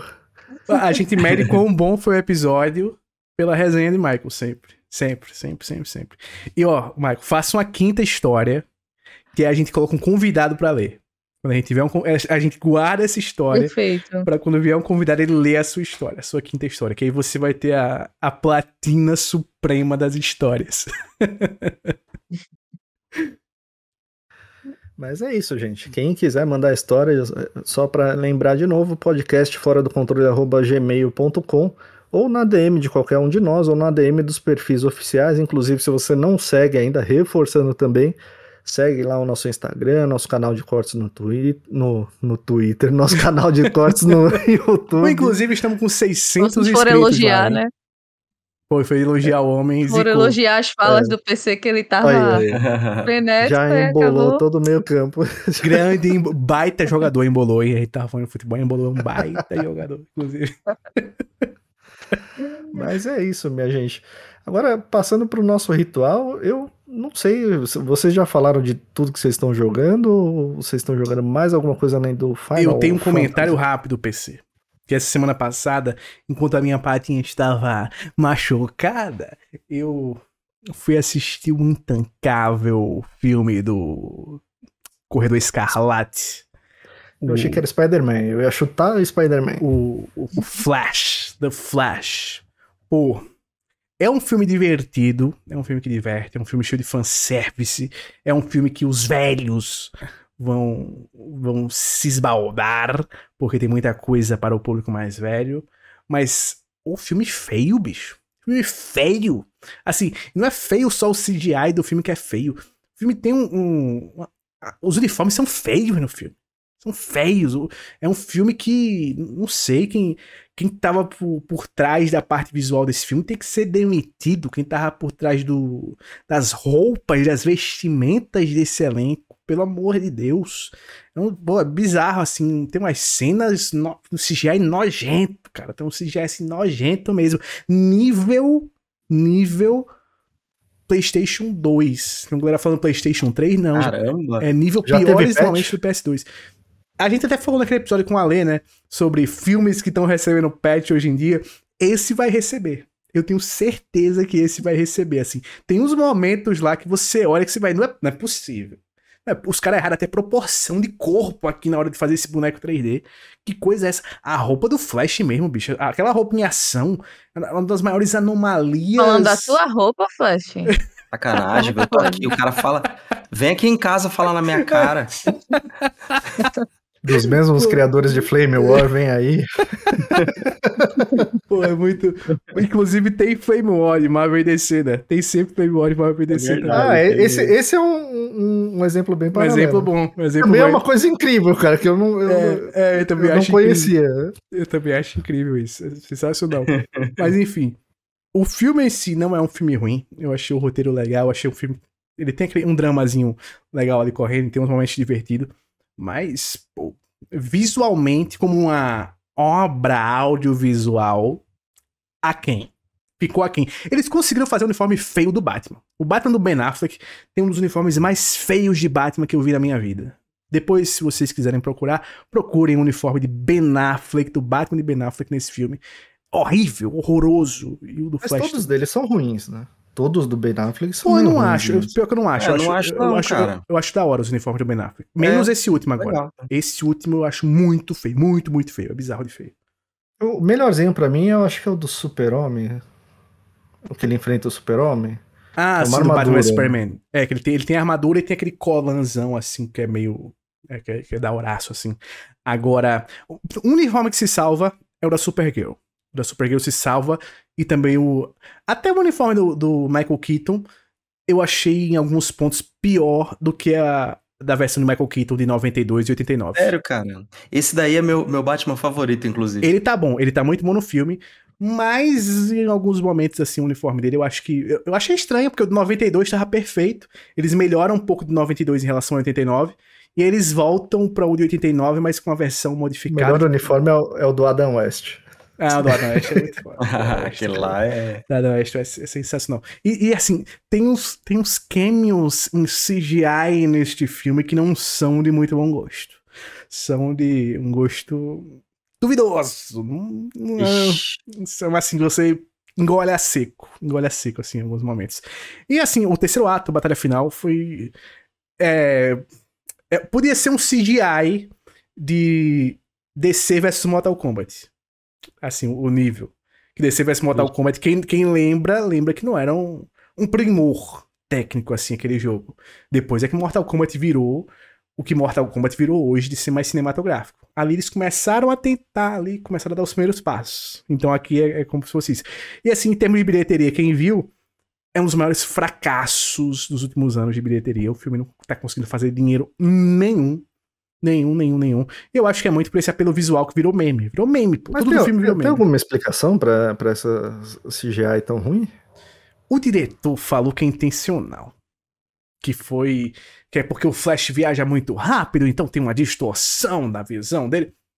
Pra mim, não. Pra mim, a escolha é ruim mesmo o visual deles ali do filme, sabe? Planejamento do filme. Porque os uniformes são feios. Tem, tem uma cena no começo com os bebês que. Aquela eu senti que era intencional, mas é de mau gosto. Quando a parada é intencional, mas você tem que falar que é intencional, você falhou. Porque quando a parada é intencional realmente é bem feita, as pessoas percebem que intencionalmente é ruim. É tipo o, o Máscara. Quem lembra do filme O Máscara, que é excelente, tem um CGI foda pra época, é fantástico. Mas ele não é realista intencionalmente. Você percebe que é intencional ali do O Máscara. escorpião rei. O Escorpião Rei é uma parada que é um nível mais baixo. Mas pronto, ele tem alguns momentos Escorpião Rei. Ele tem uns momentos Escorpião Rei em O 2023. escorpião rei é- era muito ruim na época, assim. Eu Pra, lembro pra de... ter noção, em 2023 eles têm uns momentos meio Scorpion Rei. Assim, é, é estranho, é estranho, é estranho. É estranho. Não me indico. Não indico. Mas e aí, Gi, você tem jogado alguma coisa? Tem feito mais alguma coisa? Então, gente, é, eu, eu, eu falei aqui semana passada, eu jurava que ia conseguir jogar né, nesse feriado do, do São João, porque aqui em Pernambuco é feriado, né? Mas o meu cachorro tem medo de fogos. Acabei de descobrir isso da pior forma possível. Então, o pessoal sol- solta muito fogos aqui no, no São João. E ele ficou muito mal, assim, se tremendo. Foi desesperador. Então, eu não fiquei bem esse, essa, esses três dias aí, que foi a sexta véspera de São João, né? Foi feriado. O sábado, que foi o São João, o pessoal continuou soltando fogos. Então, não, não consegui me concentrar muito em, em jogar. Eu queria jogar o Final Fantasy, né? Me concentrar no jogo, sentar, não consegui. Então, o que eu fiz foi jogar Gears. Eu até fiz um, um post no Twitter, porque quando eu não tô muito bem, eu não consigo jogar. Né? Eu não sei se a gente já comentou sobre isso, se não dá até para ser um tema de um, de um programa, a gente conversar sobre isso. Tipo, quando a gente não tá muito bem, se a gente joga mais ou joga menos, e debater um pouco sobre isso. No meu caso, eu não consigo jogar, não consigo me concentrar, não consigo fazer quase nada, na verdade. E Gears me. Eu tinha vontade de jogar, porque não é um, um jogo que você precisa se concentrar muito ou pensar tanto. Ele é só mais divertido de você ir lá seguindo, não tem puzzle, não tem essas coisas de você ficar muito concentrado, você tá lá só se divertindo. E a história também é legal. E ele é um jogo, assim, muito honesto, sabe, na, proposta dele, assim. Eu achei ele muito, muito videogames. É um, um termo que eu, que eu gostei de usar nesse jogo, porque ele é, ele é muito isso. Tipo, ele se propõe a ser um videogame e você realmente se diverte. E é uma jogabilidade muito boa também, sabe? Então, assim, ele é um jogo incrível pra mim se tornou. Essa semana, é, esse fim de semana, eu criei um carinho por ele. Então, assim, ele já era um, um jogo que eu gostava, mas nesse fim de semana, por ter me ajudado nisso, ele virou minha franquia preferida des- da, do Xbox, por enquanto, assim. Eu ainda vou conhecer outras, mas essa, assim, Passou o Realmente- Psychonauts 2? ficou um carinho. Passou. Legal. Porque é, uma, é, uma, é um. Tem vários ainda pra jogar, então eu tô até economizando um pouco, porque ele me fez bem nesse momento que eu tava. não tava muito bem. Então, criei um carinho, sabe? Além de já, já gostar do jogo, tipo, Memória Criei um carinho afetiva por ali, né? pela franquia, isso. Então eu recomendo muito, assim, pra quem tem o mesmo, a mesma situação que eu, que não consegue jogar quando tá mal, não consegue se concentrar, testa o Gears, porque realmente me salvou, né? Eu tava na bad total e consegui jogar de boas, assim, me divertir de verdade. Então recomendo. Sabe, sabe o que a Gi falou, me lembrei? É, na época que eu tinha o finado Wii U, eu fazia muito isso com o, o famoso Mario do Gato, o Mario 3D World. Jogava para caramba esse joguinho quando eu queria jogar alguma coisa despretensiosa. Se eu queria, quero desopilar. Botava o Mario do Gato e jogava aquele jogo horas a fio, justamente por isso. Esse negócio de você desligar a mente e jogar. Hoje em dia, o jogo que eu faço isso é o Fifinha. Eu jogo, eu desligo a mente e vou jogar FIFA. Olha, o- resultado é bom? Não, mas é Comigo, isso. comigo você não desligou, não. Você ficou. Eu Tá usei apenas ligado. 2%. Foi bem tático, inclusive, né? Usei né, apenas Do jogo. 2% da minha É, capacidade. ele tá igual o Freeza lá. E essa nem é a minha forma final. Mas eu acho que esse negócio do, do jogo, tipo Mindless Fun, aquele jogo que você consegue jogar mais de boa, né? Que você não precisa decorar 1500 comandos. É, eu, eu uso muito quando, nessa situação que a gente falou, quando você tá com alguns problemas e você não quer ficar com nada muito complexo ou, ou alguma coisa que piore. Mas também quando eu, eu termino um jogo muito grande. Então, provavelmente na ressaca do Diablo, quando ela vier, eu vou, eu vou fazer uma, uma sequenciazinha desses. Assim. Inclusive- né? Inclusive, eu tô, eu tô usando o Diablo pra quando. Ultimamente, né? Dessa última semana. E o Diablo é bom pra Tá isso. né? usando o diabo, Eu tô- Lucena. Pra quê? Deus Pai fiz um Todo-Poderoso, né? quando, quando tá no intervalinho do Final Fantasy que eu quero dar uma respirada assim de vez em quando e eu quero jogar alguma coisa, eu boto um Diablozinho ali, eu jogo um, um pouquinho e tal. Porque no, no Diablo, inclusive, eu tô numa, numa parte do, do ato 3 que eu tenho que andar muito. Eu não tenho cavalo. Tenho que andar muito pra chegar onde tá a história, mas muito, muito, muito, muito. E como eu estou com os dedos né, em processo de recuperação de tendões, não tenho condições, porque o necromante ele é mais lento, né? Ele é muito mais lento que as outras classes. Então ele demora mais ainda pra chegar no local. então eu tô ali naquela meiuca, nesse espaço, assim, nessa zona neutra, no man's land, matando o bicho, fazendo side quest e entrando em buraco a todo momento pra, pra desopilar. É um bom jogo Mas pra é- fazer é- isso, é- Diablo. Ele é um ótimo jogo pra isso, porque os comandos dele são simples, qualquer meia horinha que você joga avança legal. Ele ele é bom pra isso. E é, é- é um jogo que, vamos dizer, se você ficar seis meses sem jogar e, e pegar ele do nada pra jogar, em 10 minutos você- você relembra o que, que tem que fazer, o que precisa fazer. É bem simplesão nesse sentido. E você, meu amigo Flash, jogou mais alguma coisa ou tá Final Fantasy das ideias? Não, tô só no Final Fantasy mesmo. Acho que já falei tudo que eu, tudo que eu tive de impressão até agora. E pausei o Diablo, né? Tô, porque eu tô com pouco tempo pra jogar. Daí eu, tá, o Diablo tá pausado aqui. E eu tô no. Tô só no Final Fantasy XVI. E como ele me pegou bem agora, aí eu vou, vou ficar só nele até terminar. Eu já estou ansioso para o nosso Spoilercast Part 1. Tem que vir esse episódio. É é bom que fala que já gera o compromisso, então, gente, cobrem, cobrem o trio aí. Eu tô, eu tô fora dessa, mas cobrem o trio pra sair esse, esse spoilercast.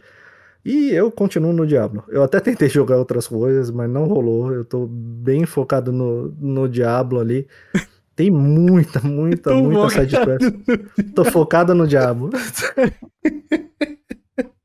É O- só frases pra você o ter que PC rezar 10 Ave Maria e 185 Pai Nosso. O PC, quando tá no, ta- no trabalho, ele escuta Hilari Hilari ao contrário pra ficar relembrando do jogo. Ai, Cara, Deus. mas é, eu tô, pelo menos até eu chegar no nível 100, completar o personagem, ver o final mesmo, o endgame final, né? Eu, eu tô num endgame que é uma meiuca ali, que é pra quem tá entre o nível 45 e o 70, né? Antes do nível 70 você não consegue habilitar a última dificuldade, então tem algumas coisas que eu não consigo ver ainda do jogo. É, Tô com 90 horas de jogo, eu tô achando bem longo é, é, é, essa meiuca. aí, É esse- meio calonga esse- mesmo. Tá, tá bem demorado, eu tô achando. Eu, eu acho que podia ser um pouquinho mais curto. Eles podiam dar uma. Uma bufada na experiência que você recebe. É, eu percebi Pra- isso também, que, que eu passei dos 50, né? Eu acho que tô no, sei lá, no 53, coisa assim. Cara, Ficou lento, né? depois dos 50, bicho, demora. Eu acho que eu já tô quase 10 horas ali nesse, nessa meiucazinha e não vou nem pro 55. Eu tô com 40 horas de jogo já e ainda não. E nada, ainda tô no 53. Demora. Até uma dica pra pra quem tá jogando, quem tá igual a Lucena, para de fazer side quest, foca na, na, na campanha principal, porque aí quando você terminar, você tem bastante side quest, tem coisa legal pra fazer, entendeu? Senão você vai deixar, se você terminar todas as side quests agora, você vai ficar só com o conteúdo repetitivo pra você passar de nível, entendeu? É uma boa, é uma boa. Então é, é- é uma boa fazer isso. Eu tô achando meio meio demorado. Eu acho que podia ser mais curto. Mas vamos lá. Tô, tô, tô batalhando nele. Vamos ver até onde eu, eu aguento ah, carregar o diabo nas costas aí. o homem que desafiou o diabo. Mas vai longe ainda. Inclusive, quem estiver jogando, acessa lá, é, entra no nosso clã, é o Fora do Controle, é só procurar lá. O Alan tá sempre de olho também. Ele um tá sempre online, né? O homem tá sempre online, tá sempre jogando. Tem uma galera boa lá, o Mustache também tá Mustache sempre tá lá, online. tá lá. A Lilian tá sempre online. Tem, tem umas 50 pessoas já no clã, tem bastante gente lá, legal. Só colar. O Flash tá lá também, o Lucena, então. A Gi vai chegar lá em algum momento. Eu ainda não entrei, né? no clã. Aproveito para perguntar para que serve o clã, porque eu ainda não sei a utilidade. Ele serve mais pra você organizar, tipo, como se fosse uma grande lista de amigos, né? Então, então quando você Ah, é vai tipo um, fazer... gru- um grupo do Zap do, do Diabo. É, mais ou menos isso. Ele serve pra você organizar. Vai ter um evento mundial lá, um, um World Boss, vai ter uma, uma dungeon especial mais difícil, aí você combina com a galera. Eu joguei esses dias, por exemplo, com o Alan e o Mustache lá. A gente ficou até umas três da madruga aí jogando. Massa. Mas é isso, gente. E agora, pra te encontrar, pra te seguir, Gi, onde o pessoal te procura, além do Diablo 4? Eu tô no Twitter e no Instagram, Gisele Rocha SCR. Você, Dr. Flash, onde te encontram? No Twitter no arroba flash underline night. Meu amigo Lucena. Lucas Lucino 84 em todas as redes sociais, Instagram, TikTok, Twitter e é isso. O meu é arroba jogando sem hype, no Twitter, no Instagram e no podcast Fora do Controle. Ah. E é isso, gente. E o canal do YouTube, hein? Ah, eu já desisti, eu já nem falo mais. O dia, o- quando eu postar um vídeo eu Só falo. reservou o arroba, só reservou o Só arroba, assim. deixa tá lá. lá. Tá lá. Uma hora vai, uma hora vai. Algum dia chega lá. Mas é isso, galera. Valeu, obrigado quem chegou até aqui. Um abraço. Tchau. Tchau. Tchau. Ah, se.